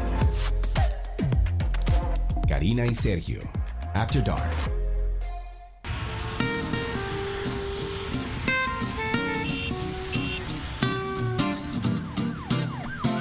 De inmediato abrimos las líneas de este programa 809-562-1091 y el 1-809-200-1091. También estamos en Twitter Spaces arroba 262.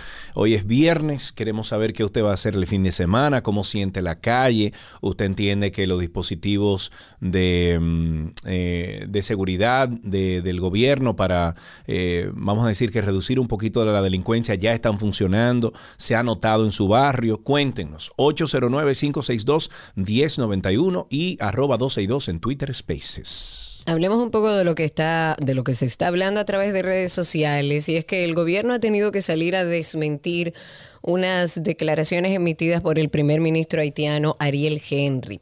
Que hay que tener cuidado, hay que tener cuidado.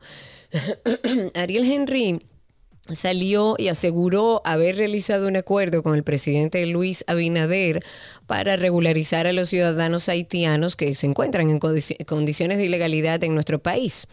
Y dice, el gobierno dominicano ha salido, bueno, y esto es parte de la comunicación oficial del gobierno, dice, el gobierno dominicano aclara que en la conversación bilateral sostenida el 9 de junio del 2022 en el marco de la Cumbre de las Américas entre el presidente de la República Dominicana y el primer ministro de Haití, no hubo ningún tipo de compromiso para regularizar la situación de los inmigrantes y trabajadores haitianos en el país o para apoyar la candidatura de la ex ministra de Salud Pública haitiana, Florence eh, Guillaume Duperval, para el cargo de directora general de la Organización Panamericana de la Salud.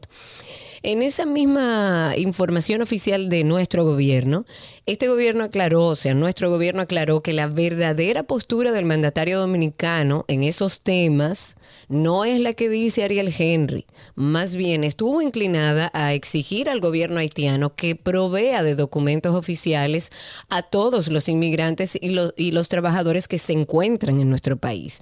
Y con respecto a la candidatura de la Organización Panamericana de la Salud, según este mismo documento que manda el gobierno, el presidente dominicano dijo que no podía definir ningún apoyo en vista de que el gobierno de Panamá también tiene una candidatura al mismo puesto y es un aliado con el que debemos conversar al respecto. Y el documento finaliza acotando que el gobierno dominicano tiene posiciones muy claras con respecto a la agenda bilateral con el gobierno haitiano y precisó que las únicas informaciones válidas sobre los acuerdos y discusiones dentro de este marco de la Cumbre de las Américas son las emanadas de las instancias oficiales de la República Dominicana. Vamos a escuchar en palabras de Luis Abinader esto, esta aclaración una aclaración. Nosotros no tratamos eso porque eso sería ilegal. Eh, y lo que tratamos es que tendrían que tener documentos los haitianos, documentos de su país, y para poder aplicar para algún eh, puesto de trabajo, pero eso no es, eso no es correcto.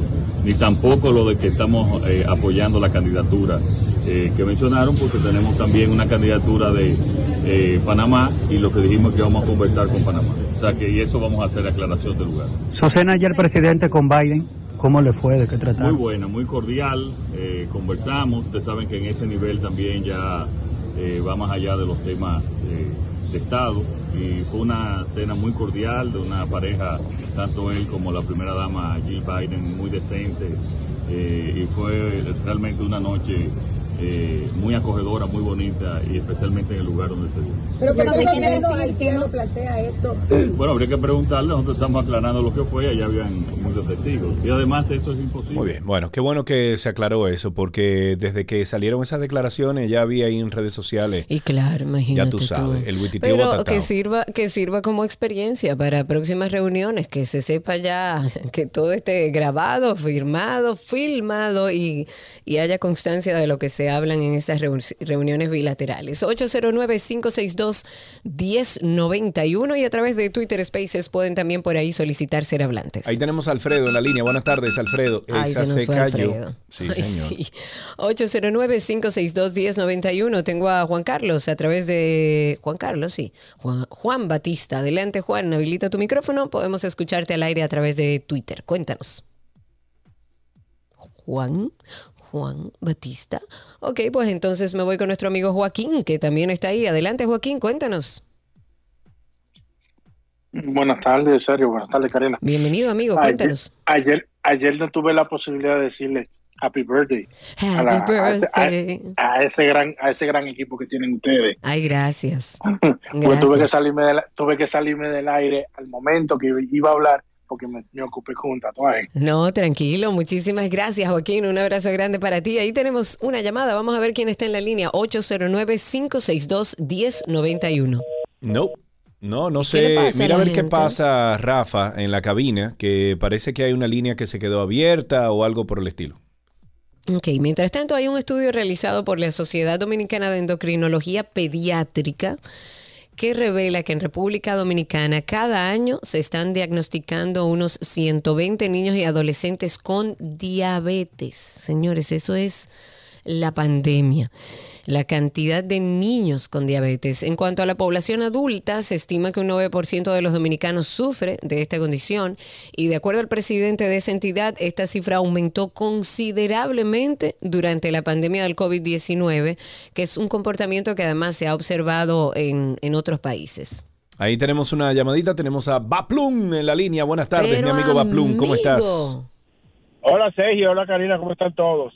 Hola, Lo que tú dices, Fafá. Eh, no, aquí oyendo, yo, siempre lo escucho, que coste, ¿eh? Lo que pasa que aunque no Ok, puedo hablar muy a bien. veces, pero Gracias por intenté eso, hablar, cuéntanos. Pero, ayer intenté hablar, pero no me dejaban entrar. Eh, Bien. Eh, no, todo bien. Y escuchando a Karina hablar de esa situación de la de lo que es la los niños y esa situación Una que barbaridad, una barbaridad. Qué inoportuno, Dios mío, llamándome esta hora. Pues bien, eh, sí, eso vino, eso vino, tú sabes, el encierro. Y mira, hay países como Noruega, Finlandia y Suecia que le ponen impuestos a la comida que tiene mucha azúcar. Eso es, eso es prevención. Y aquí no se había hablado, Baplum, recuérdame, aquí no había hablado el presidente o estoy mezclando la información de que era para el desayuno escolar de los niños, de que iban a grabar esos alimentos con mayor cantidad Ay, de azúcar. Ay. Karina. Es verdad que a ti se te olvidó cómo tú te llamas, ¿verdad?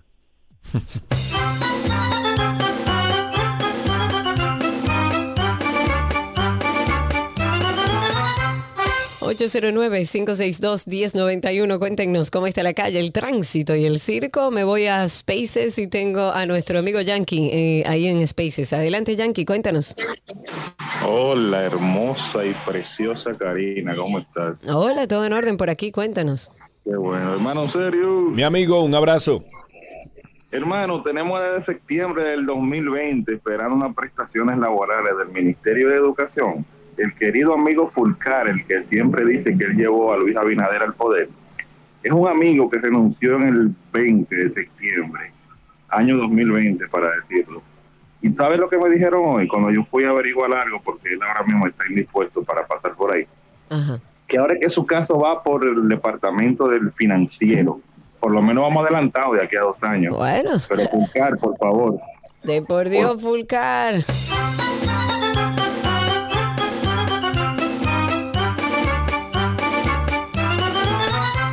Tengo a Alfredo en la línea. Buenas tardes, Alfredo, adelante. Buena, bu- buenas tardes, Sergio y Karina. Para mí que un grato placer escucharle a ustedes en este eh, eh, antiestrés de la tarde. Ay, gracias, ustedes- muchísimas ustedes- gracias. no, no, ustedes, ustedes son el final.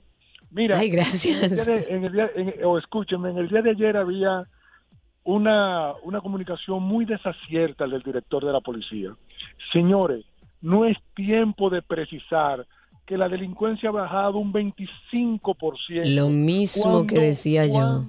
Claro, Karina, cuando hay un... Aunque sea verdad, ojo, porque pueden ellos tener algunas tabulaciones que indique que ha ido bajando, pero no lo sentimos los ciudadanos. No, y no es el momento. No, es el momento. porque no es el momento para él hacer esa evaluativa. Él tiene que esperar por lo menos un año, porque realmente ahora mismo lo que lo que nosotros estamos precisando es que los delincuentes, como ellos están en la calle haciendo lo que, el operativo que están haciendo, se están escondiendo, por Dios, Karina, que se deje de vaina, un abrazo, gracias. Que se metan, que se metan a los barrios.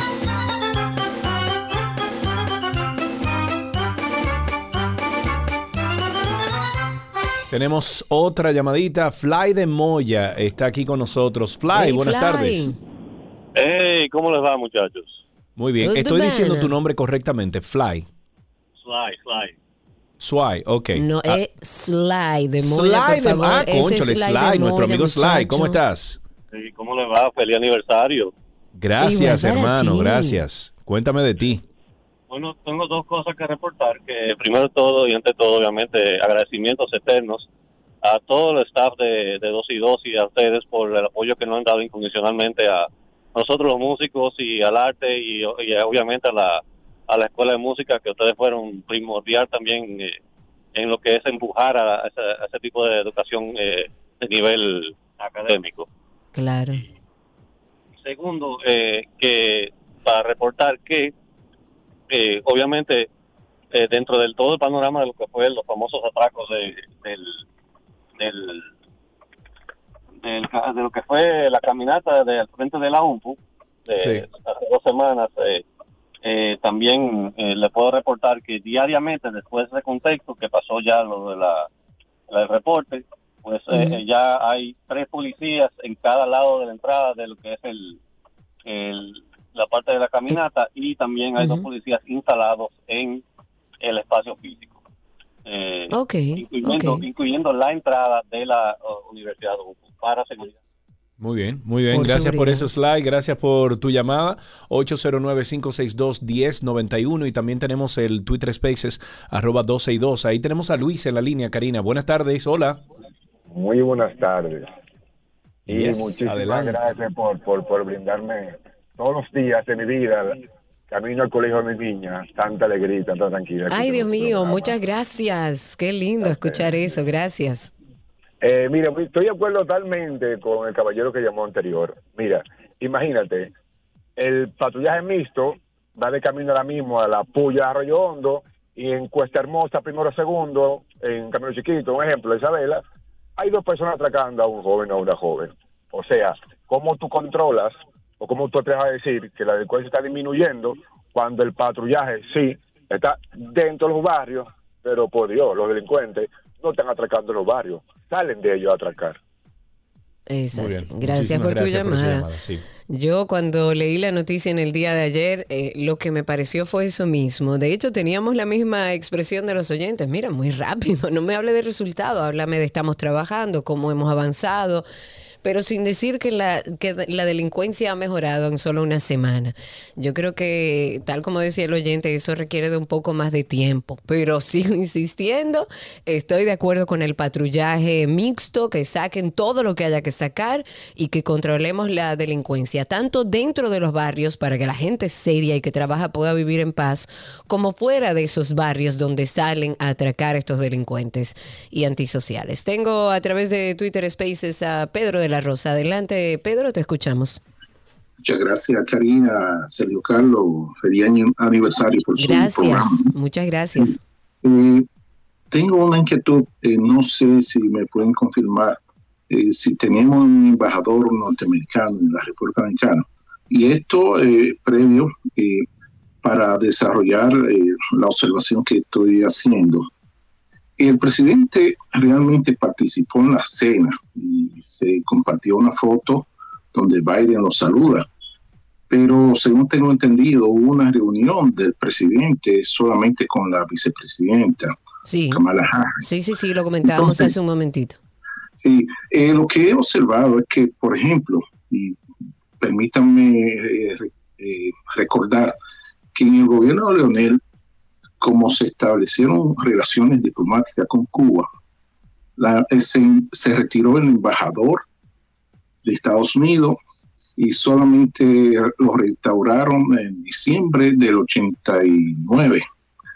Y la primera visita que hizo casualmente fue a la Junta Central Electoral. y en este caso estoy observando que recientemente el presidente Biden no firmó el nombramiento de un embajador en la República Dominicana. Eso hay que averiguarlo, eso hay que averiguarlo. Gracias Pedro por tu intervención. Aprovechamos, nos vamos a un corte breve y ya regresamos con más de Tránsito y Circo. El teléfono en cabina es 809-562-1091.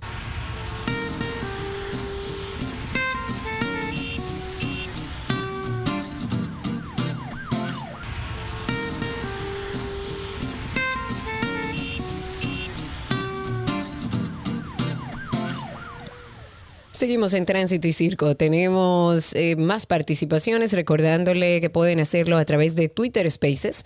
Nos buscan en Twitter como 12 y 2. Vamos a crear por ahí una gran familia que después tenemos algunas sorpresas y regalitos para los que forman parte de esta gran comunidad que tenemos en Twitter Spaces. Que como siempre les decimos, es fácil. Si usted tiene Twitter, se va a la aplicación original de Twitter, busca arroba 12 y 2, 1 y 2 y 2 y por ahí va a haber un circulito con la cara mía y de Sergio, clique encima y así nos escucha en vivo a través de su celular donde quiera que esté, pero también puede participar con nosotros en vivo por esa misma vía. De hecho, a través de Spaces tengo, a ver, hay varias personas que quieren participar. Tengo a Vigini, José Vigini, que está con nosotros. Adelante, José, cuéntanos. José. Hey, Karina. Hey, ¿cómo estás? Cuéntamelo. ¿Cuánto tiempo? Sí, señor. Se paró un segundo ven acá, Cuéntanos. Ven acá, el, ven acá el, como dicen, el muerto al hoyo y se acabó la cosa. Entonces, los delincuentes aquí no están acabando por todos lados y por, por, dos muertos o tres muertos que, que ya ellos buscaron los barrios y todo eso. Y ya la delincuencia se acabó. No, esto no es un relajo. Esto es un relajo.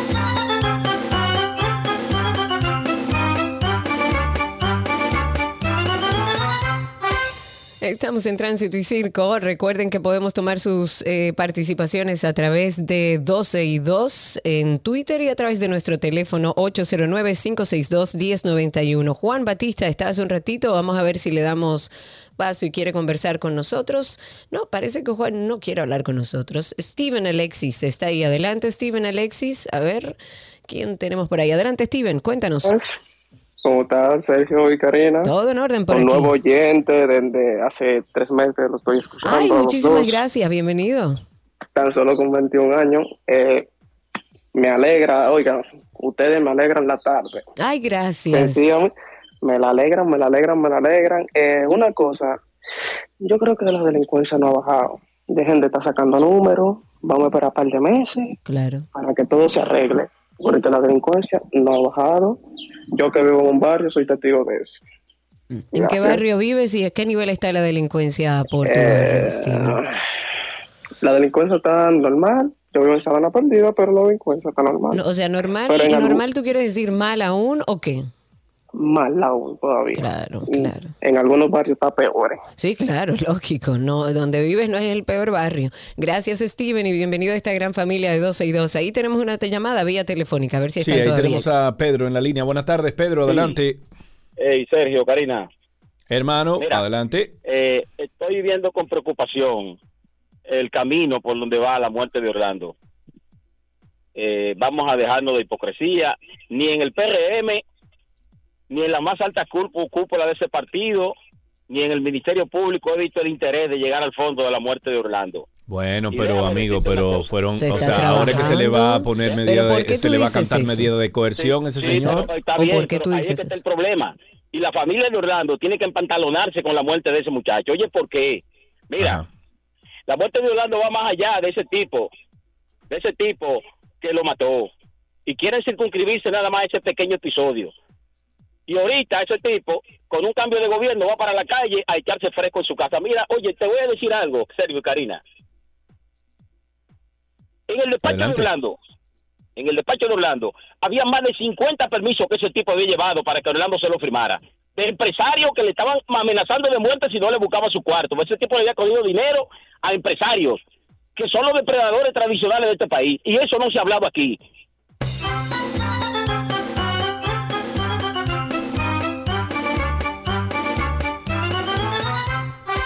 Eso se sabe, eso se sabe que ese ministerio es tan complejo porque se mueven intereses con perfiles bastante altos y por eso el incumbente que esté dentro de esa institución primero tiene que ser una gente muy seria, muy, muy seria, porque ahí se hacen grandes negocios alrededor de los permisos.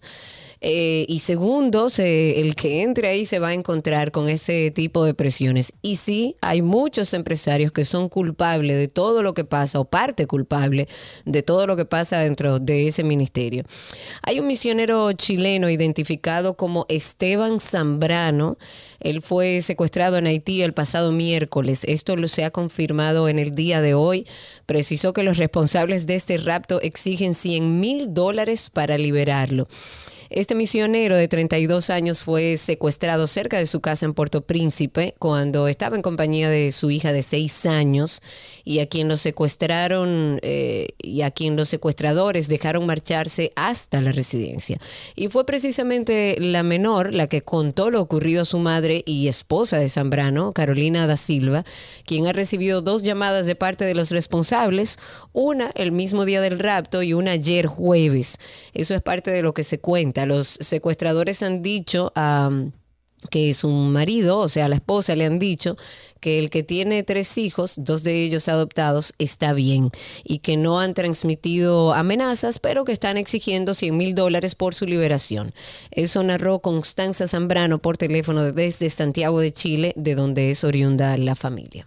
Ahí tenemos más llamadas, 809-562-1091 y el 809-21091, pero además estamos también en Twitter Spaces. Por ahí nos pueden contactar a través de arroba 12 y 2 en Twitter. Ahí tenemos una llamadita. Rafael está en la línea. Buenas tardes, Rafael. ¿Se cayó? Vamos a ver. Rafael, 809-562-1091. Adelante, Rafael. No, en este caso es Junior que te habla. Junior, vamos arriba, Junior. Cuéntanos. Sí, fíjate, eh, muchas gracias, eh, tío Carlos y Karina. Claro que sí, para eso estamos. Yo tengo una preocupación, realmente, y es con los agentes de, de, de, los Intran. Porque a mí me da pena ver a esa gente a mediodía con un tetero de sol y cambiando semáforos. Entonces yo no sé para qué están los semáforos ahí y además para qué están ellos ahí también. O sea, es una preocupación. De acuerdo, de acuerdo, de acuerdo me ponen Ay Dios, y que le cambien el uniforme a esos muchachos, que le pongan un polo cherry, unos chores. Que unos chores, a los jamés, pero ustedes están locos. Señores, pero vivimos en el Caribe.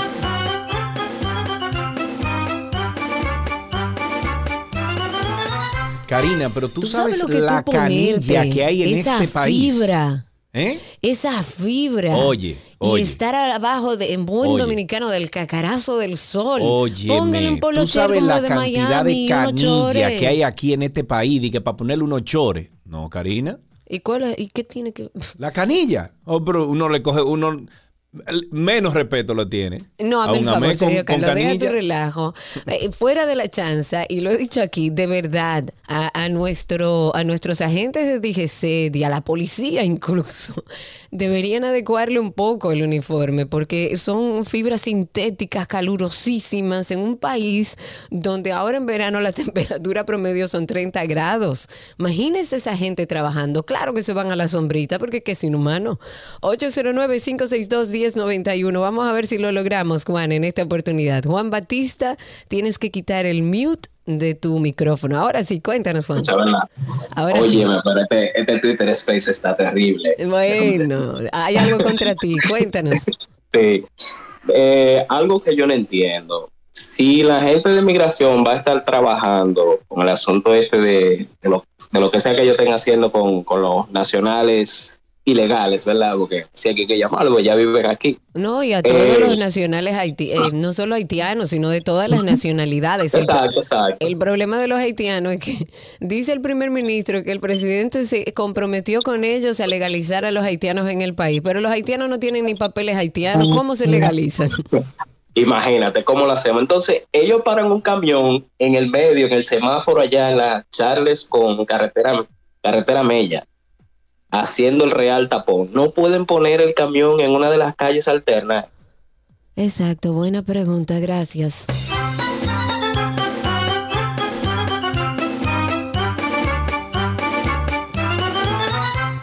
Porque ¿por qué para hacer algo tienen que trastornar otra cosa? Es como los camiones de que recogen basura, por lo menos aquí en Arroyo Hondo lo he visto en horas pico, entonces no hagamos una cosa para dañar la otra. Si estamos trabajando en la adecuación del tránsito, sentémonos con el ayuntamiento para explicarle que la recogida de basura es posible en las noches. 809-562-1091. Nuestro amigo Joaquín quiere volver a hablar. Cuéntanos, Joaquín. Ah, bueno, gracias por la oportunidad, Karina. Adelante, siempre. Ah, te oí hablando del tema de la, de, la, de la diabetes con los niños. Eh, mayormente cuesta con la nutrición que uno le da a los niños y cómo uno lee lo que viene dentro de esa nutrición, que por, la, por, por decir una Coca-Cola que ya no tiene azúcar, contiene com syrup. o sea, eh, sirope de, de, de, maíz. Que es un suplemento, es un suplemento que lo tienen completamente ilegal en Europa, pero en Estados Unidos, en América, todavía sigue, sigue, dando problemas con la obesidad. Sí, pero no solamente eso, la carga, eh, eh, tú has dicho algo muy, muy interesante, muy inteligente y muy válido. Joaquín, porque todo esto viene dado por una mala alimentación. Lamentablemente, a las personas que quieren alimentar bien a sus hijos y, por ejemplo, pongo mi caso, es difícil conseguir alimentos que no estén cargados de azúcar. Primero, todo lo que usted compra, el 98% tiene azúcar, aunque sea salado, tiene azúcar. Pero además, todos los químicos que le ponen, cada vez se hace más difícil. Una forma fácil de saber que usted está alimentando bien a sus hijos, por lo menos como primer paso, trate de no comprar nada que esté cerrado en una caja o en una lata. Busque alimentos eh, eh, sanos, busque tubérculos, busque huevos, busque eh, ensaladas, hojas, busque cosas y trate de evitar, porque todo eso está con un gran contenido de químicos y azúcar. Y aprenda a leer las etiquetas, porque cuando usted aprende a leer las etiquetas, sabe qué le está dando de comer a sus hijos. Ahí tenemos a través de Spaces y vamos con la línea en breve. Esperen no hay un momentito a Easy con nosotros. Adelante, Easy, cuéntanos. Hola, buenas tardes, buenas tardes, muchos besos y abrazos. Gracias. mundo? Gracias. Yo quisiera saber cuál es su opinión. ¿Será verdad que van a unir la isla con los haitianos? Mira, muchacha.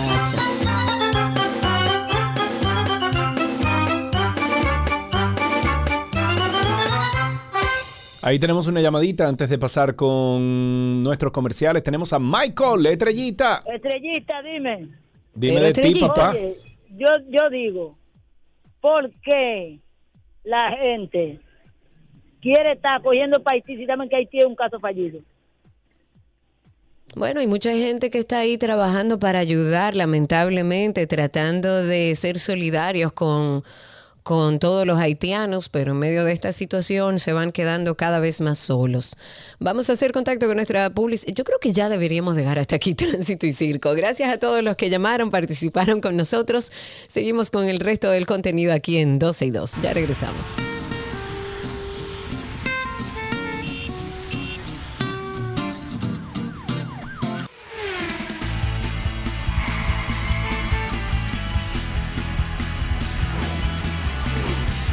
Vamos de inmediato a empezar con guía de automóviles y siempre que vamos a hablar de autos, llamamos a los chicos de Car Factory RD que vi ahí ya que tienen, oye Karina, tienen camiseta, tienen gorra que están vendiendo ya de Car Factory, pero bien, le está yendo bien este negocio. El de Car Factory. bueno, eh, tenemos en línea a Gerardo Fernández, él pertenece a la plataforma digital automotriz Car Factory RD y nos trae una recopilación de los lanzamientos automotrices más relevantes de estas dos últimas última semana. Cuéntanos, Gerardo, ¿qué es lo que? Muchas gracias, Sergio y Karina, por el espacio que nos dan todos los viernes. En nombre de mi hermano y yo, la verdad que súper agradecido y un saludo a toda la audiencia. Siempre a ustedes, a ustedes.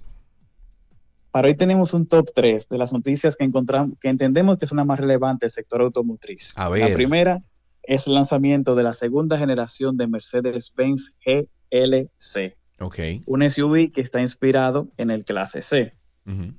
no sé si ustedes saben, pero Mercedes-Benz como que tiene un trato especial con el clase C y con la GLC. Bueno, lo que pasa es que le ha ido mejor en clase C y GLC, entonces tiene que Sí, pero hay un, hay, un, hay un pequeño trato especial que la marca como que primero ah, sube de categoría, como pasó con el clase S, con el interior, que la verdad que está bestial y se ve bastante tecnológico, y ningún otro modelo de la gama tenía, ese dicho, eh, tenía el mismo interior. Hasta ahora, cuando se presentó el clase C, este fue el primer sedán en ganar ese mismo interior y ahora la primera SUV de Mercedes-Benz con ese interior es GLC.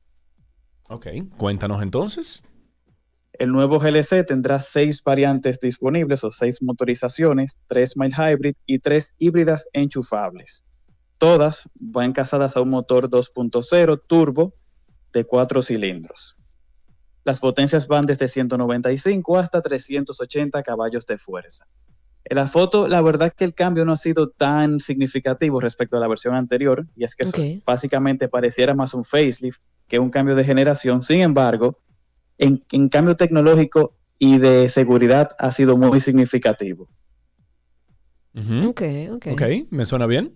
Luego, luego pasamos con otra noticia, que es BMW X1, que lanzó la tercera generación del Mini SAV, no SUV, a Mercedes, a BMW recuerden que le gusta que le digan SAV a sus jipetas. SAV, no sabía eso. Ahora hay que decirle SAV, ok. siempre ha sido así, desde que salió la X5, siempre ha sido así. BMW SAV. Bueno, está bien, cuenta. Lanzaron la tercera generación de X1 en conjunto con su variante iX1, que vendría siendo la variante 100% eléctrica. Esta ofrece 300 caballos de fuerza y tendrá una autonomía que rondará los 430 kilómetros aproximadamente. Al momento que llegue al mercado, va a tener una única motorización a gasolina de 1.3 litros con 156 caballos de fuerza, mientras que va a tener otra diésel con 150 HP para luego sumarse dos variantes híbridas enchufables. Bien. Y por último, la noticia más esperada es el lanzamiento de la nueva Lexus RX en su quinta generación. Oh, va a tener cuatro variantes, va a tener cuatro variantes, una atmosférica, o sea, sin, no, sin asistencia eléctrica, y luego tendrá tres con hibridación, hibridación enchufable, y una que será más enfocada a la deportividad, que se llamará RX500H F Sport Performance. Ok. Va a tener 367 caballos de fuerza. Ah, pero no está mal, no está nada mal. Eh, una cosita, sabes qué se me ocurre, eh, Gerardo? Que para la semana que viene o la semana de arriba preparemos una lista. Creo que habíamos hablado de esto, o no sé si, si ya lo hablamos, pero una lista de los importadores en República Dominicana que están trayendo híbridos y eléctricos y dónde se encuentran los carros híbridos eléctricos eh, que se pueden comprar en República Dominicana, porque no solamente los importadores lo están haciendo. No hemos hablado de eso todavía, ¿verdad? ¿Te refieres a casas oficiales o también importadores independientes? Exacto, por eso te digo, los importadores de las marcas oficiales y también los importadores independientes, a ver dónde se consiguen los carros eléctricos y, los híbridos aquí en, en, República Dominicana. Sería interesante. Eh, son pocas casas que están trayendo eh, completamente eléctricos. Están llegando más los híbridos. Incluso aquí hay un Toyota Mirai que ah, funciona con hidrógeno. Ah, pero mira, no sabía. no te voy a decir cómo terminó, no te, no te voy a decir cómo terminó el carro, pero hay un Toyota Mirai. ok, no hay problema. Pues vamos a hacerlo entonces. Eh, ¿Qué tenemos esta semana en Car Factory, amigo? Es importante mencionar que estas tres noticias están en la página de nosotros, arroba Car Factory RD, con sus respectivas imágenes y más información detallada.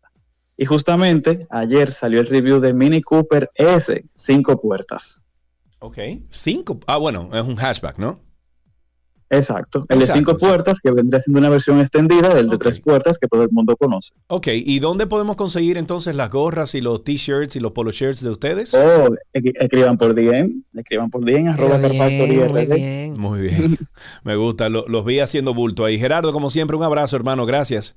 Gracias a ustedes. Siempre estuvimos hablando con Gerardo Fernández de la plataforma digital automotriz Car Factory RD en redes sociales. Hasta aquí, guía de automóviles.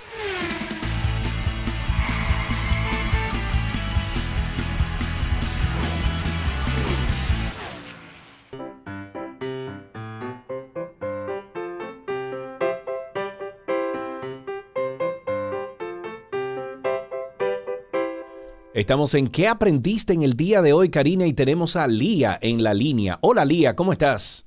Bien. Qué bueno tenerte en la línea, Lía. Eh, terminaste el colegio hoy, me imagino, ¿verdad? No.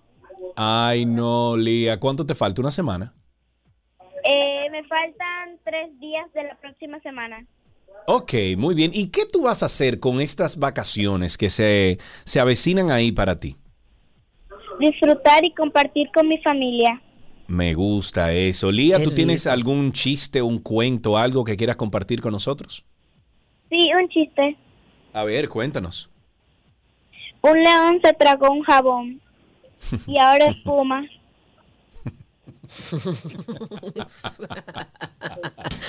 ok, está bien, muy bien. Tenemos aquí regalitos para ti. ¿En qué Tan creativo, muchachos. Eh. Sí, señor.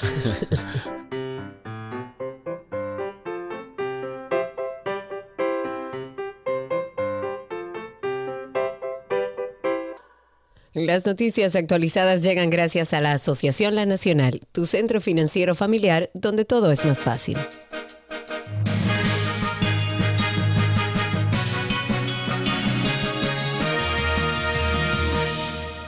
Aquí están las noticias actualizadas. El comité que investigó el asalto al Capitolio de Estados Unidos en el 2021 expuso en el día de ayer que el entonces presidente Donald Trump estaba en el centro de lo que escaló a un intento de golpe de Estado para quedarse en el poder. En una presentación televisada que me lo perdí, en horario de máxima audiencia de las conclusiones de su investigación, el comité especial trata de persuadir a un país dividido la existencia de un complot aún en curso y orquestado por Donald Trump para revertir el resultado de las elecciones del 2020 que ganó Joe Biden. Y citando algo de lo que ha salido, el presidente Trump convocó a la turba, reunió a la turba y encendió la llama de este ataque. Eso dijo la vicepresidenta republicana del panel, Liz Cheney, en su discurso de apertura. Y minutos antes, al abrir la primera audiencia pública del panel, el jefe demócrata del comité, Benny Thompson, acusó a Donald Trump de estar en el centro de esta conspiración. El 6 de enero de ese año, o sea, del 2021, fue la culminación de un intento de golpe de Estado, un descarado intento, como dijo un alborotador poco después del 6 de enero, para derrocar el gobierno. La, la violencia no fue un accidente. Ok, escuchemos ahora las palabras del presidente Luis Abinader en la Cumbre de las Américas en Los Ángeles. No nos dará tiempo para todo, pero vamos a escuchar un poquito,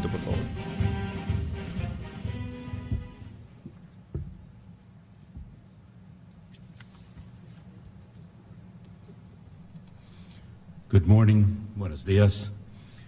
The chair shall now recognize His Excellency Luis Abinader.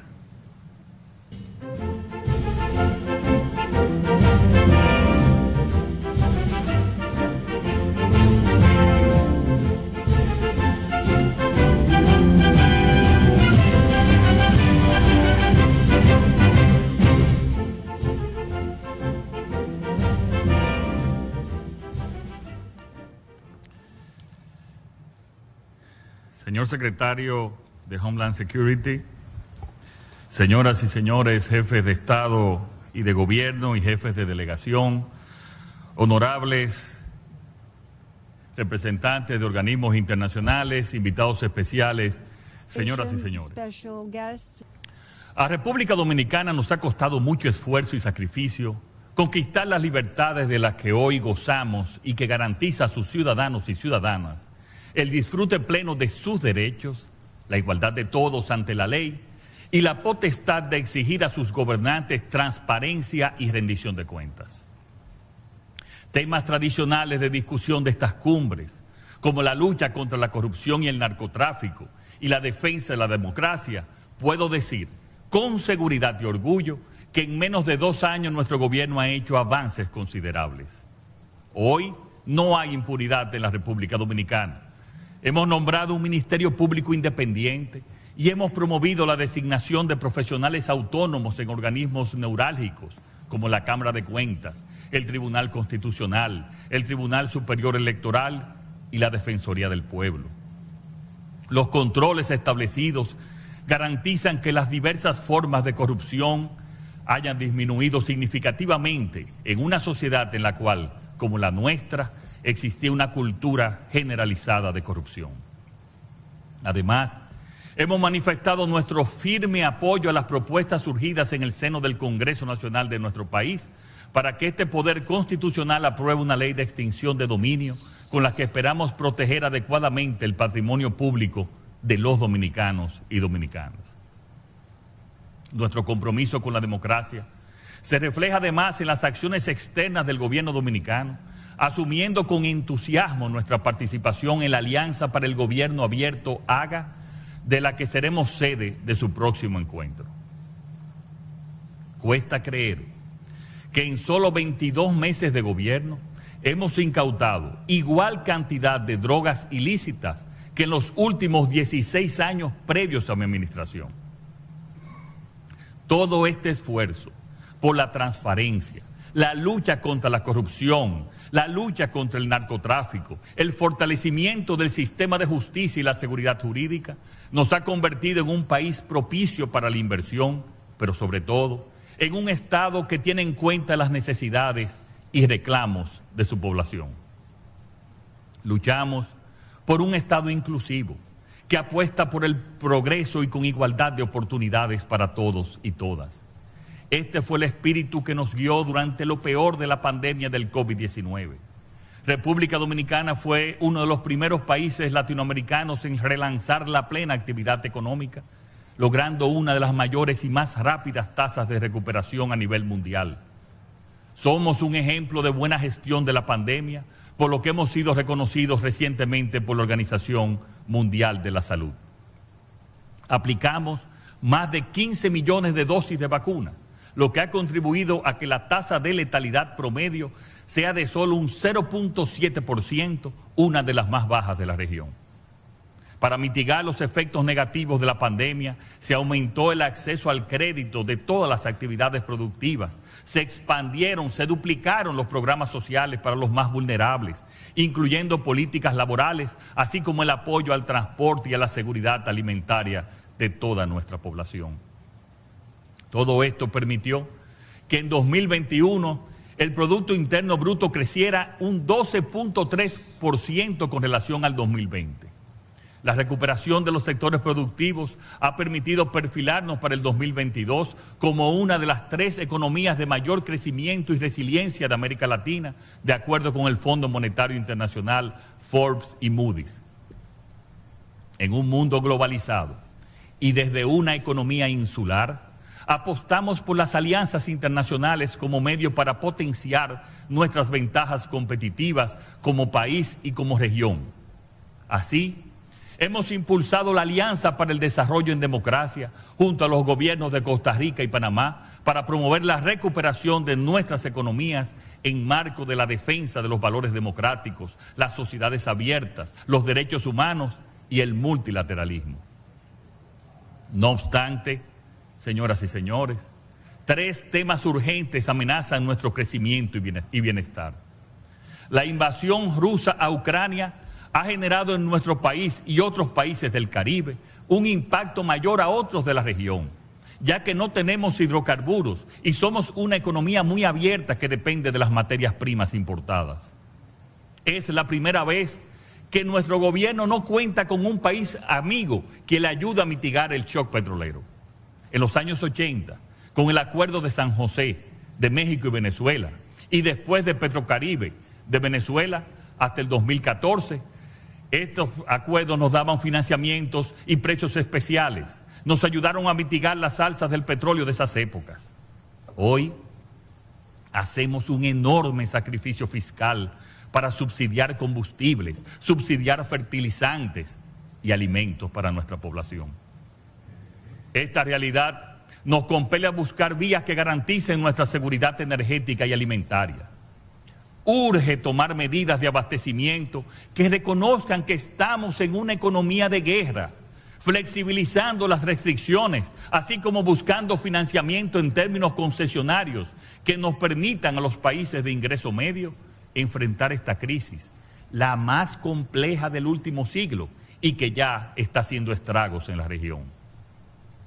Se hace urgente la creación de mecanismos nuevos y creativos para conceder financiamientos blandos o concesiones, pues de no enfrentarse adecuadamente esta crisis, aumentará el creciente descontento social y sus consecuentes conflictos que afectarían seriamente nuestras democracias. Justo ayer, reunidos con el presidente Biden, la vicepresidente Harris, los países hermanos miembros del CARICOM y nosotros en representación de República Dominicana, sostuvimos un encuentro muy sincero, pero también productivo. En esta reunión donde el presidente Biden y la vicepresidenta Harris fueron muy receptivos y demostraron su empatía con la región, se acordó establecer comisiones conjuntas que de manera urgente trabajen en recomendaciones que empiecen a ser aplicadas de inmediato. Un segundo tema que nos afecta es la seguridad. Los extraordinarios golpes al narcotráfico durante nuestro gobierno han generado una reacción de otros tipos de delincuencia en nuestro país. La colaboración en la lucha contra el narcotráfico no solo debe de ser para detener el flujo de drogas ilícitas hacia el norte. Bueno, está, está, quedará incompleta al aire nuestro programa, cosas de las que habló alrededor de Haití, que sería lo que eh, también tiene valor dentro de esta locución sobre Haití. Dice que es imperiosa la necesidad de que la comunidad internacional y en particular los países de las Américas actúen sin demora ante la dramática situación por la que atraviesa Haití. Dice que Haití, que históricamente ha pagado muy caro sus deudas con países desarrollados, grita clama por una acción coordinada que pacifique ese país. Habla de que el pueblo haitiano está sufriendo las consecuencias de la inestabilidad y la inseguridad que han generado las pandillas. La situación del vecino país se ha desbordado y ha desbordado eh, eh, los límites de un problema migratorio y dice que harán lo necesario, nosotros como país haremos lo necesario, como habría todo el país soberano ante una amenaza similar, para asegurar adecuadamente nuestra frontera. Una vez más, el presidente Luis Abinader dice que el tema Haití o el problema Haití es un problema en conjunto, no solo de República Dominicana. De esta manera terminamos. Antes de que terminemos, me siento representado. Me gustó mucho como habló el presidente. Sí, la verdad sí. La verdad, eh, me parece una locución muy interesante donde, donde abordó temas muy, neurálgicos. Ojalá y todos puedan escuchar íntegro este discurso, esta locución de nuestro presidente dentro de la Cumbre de las Américas, porque la verdad que nos bien representa. De esta manera finalizamos nuestras noticias actualizadas.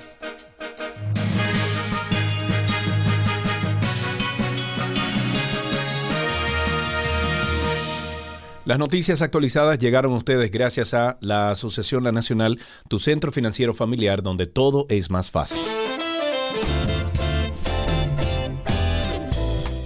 Despedimos este espacio musical siempre dando las gracias por acompañarnos en este trayecto de dos horas 30 minutos con la garantía de que si estamos vivos sin una pieza, el lunes estaremos aquí nueva vez con ustedes a través de la 91. Sean felices, disfruten, disfruten. Adiós.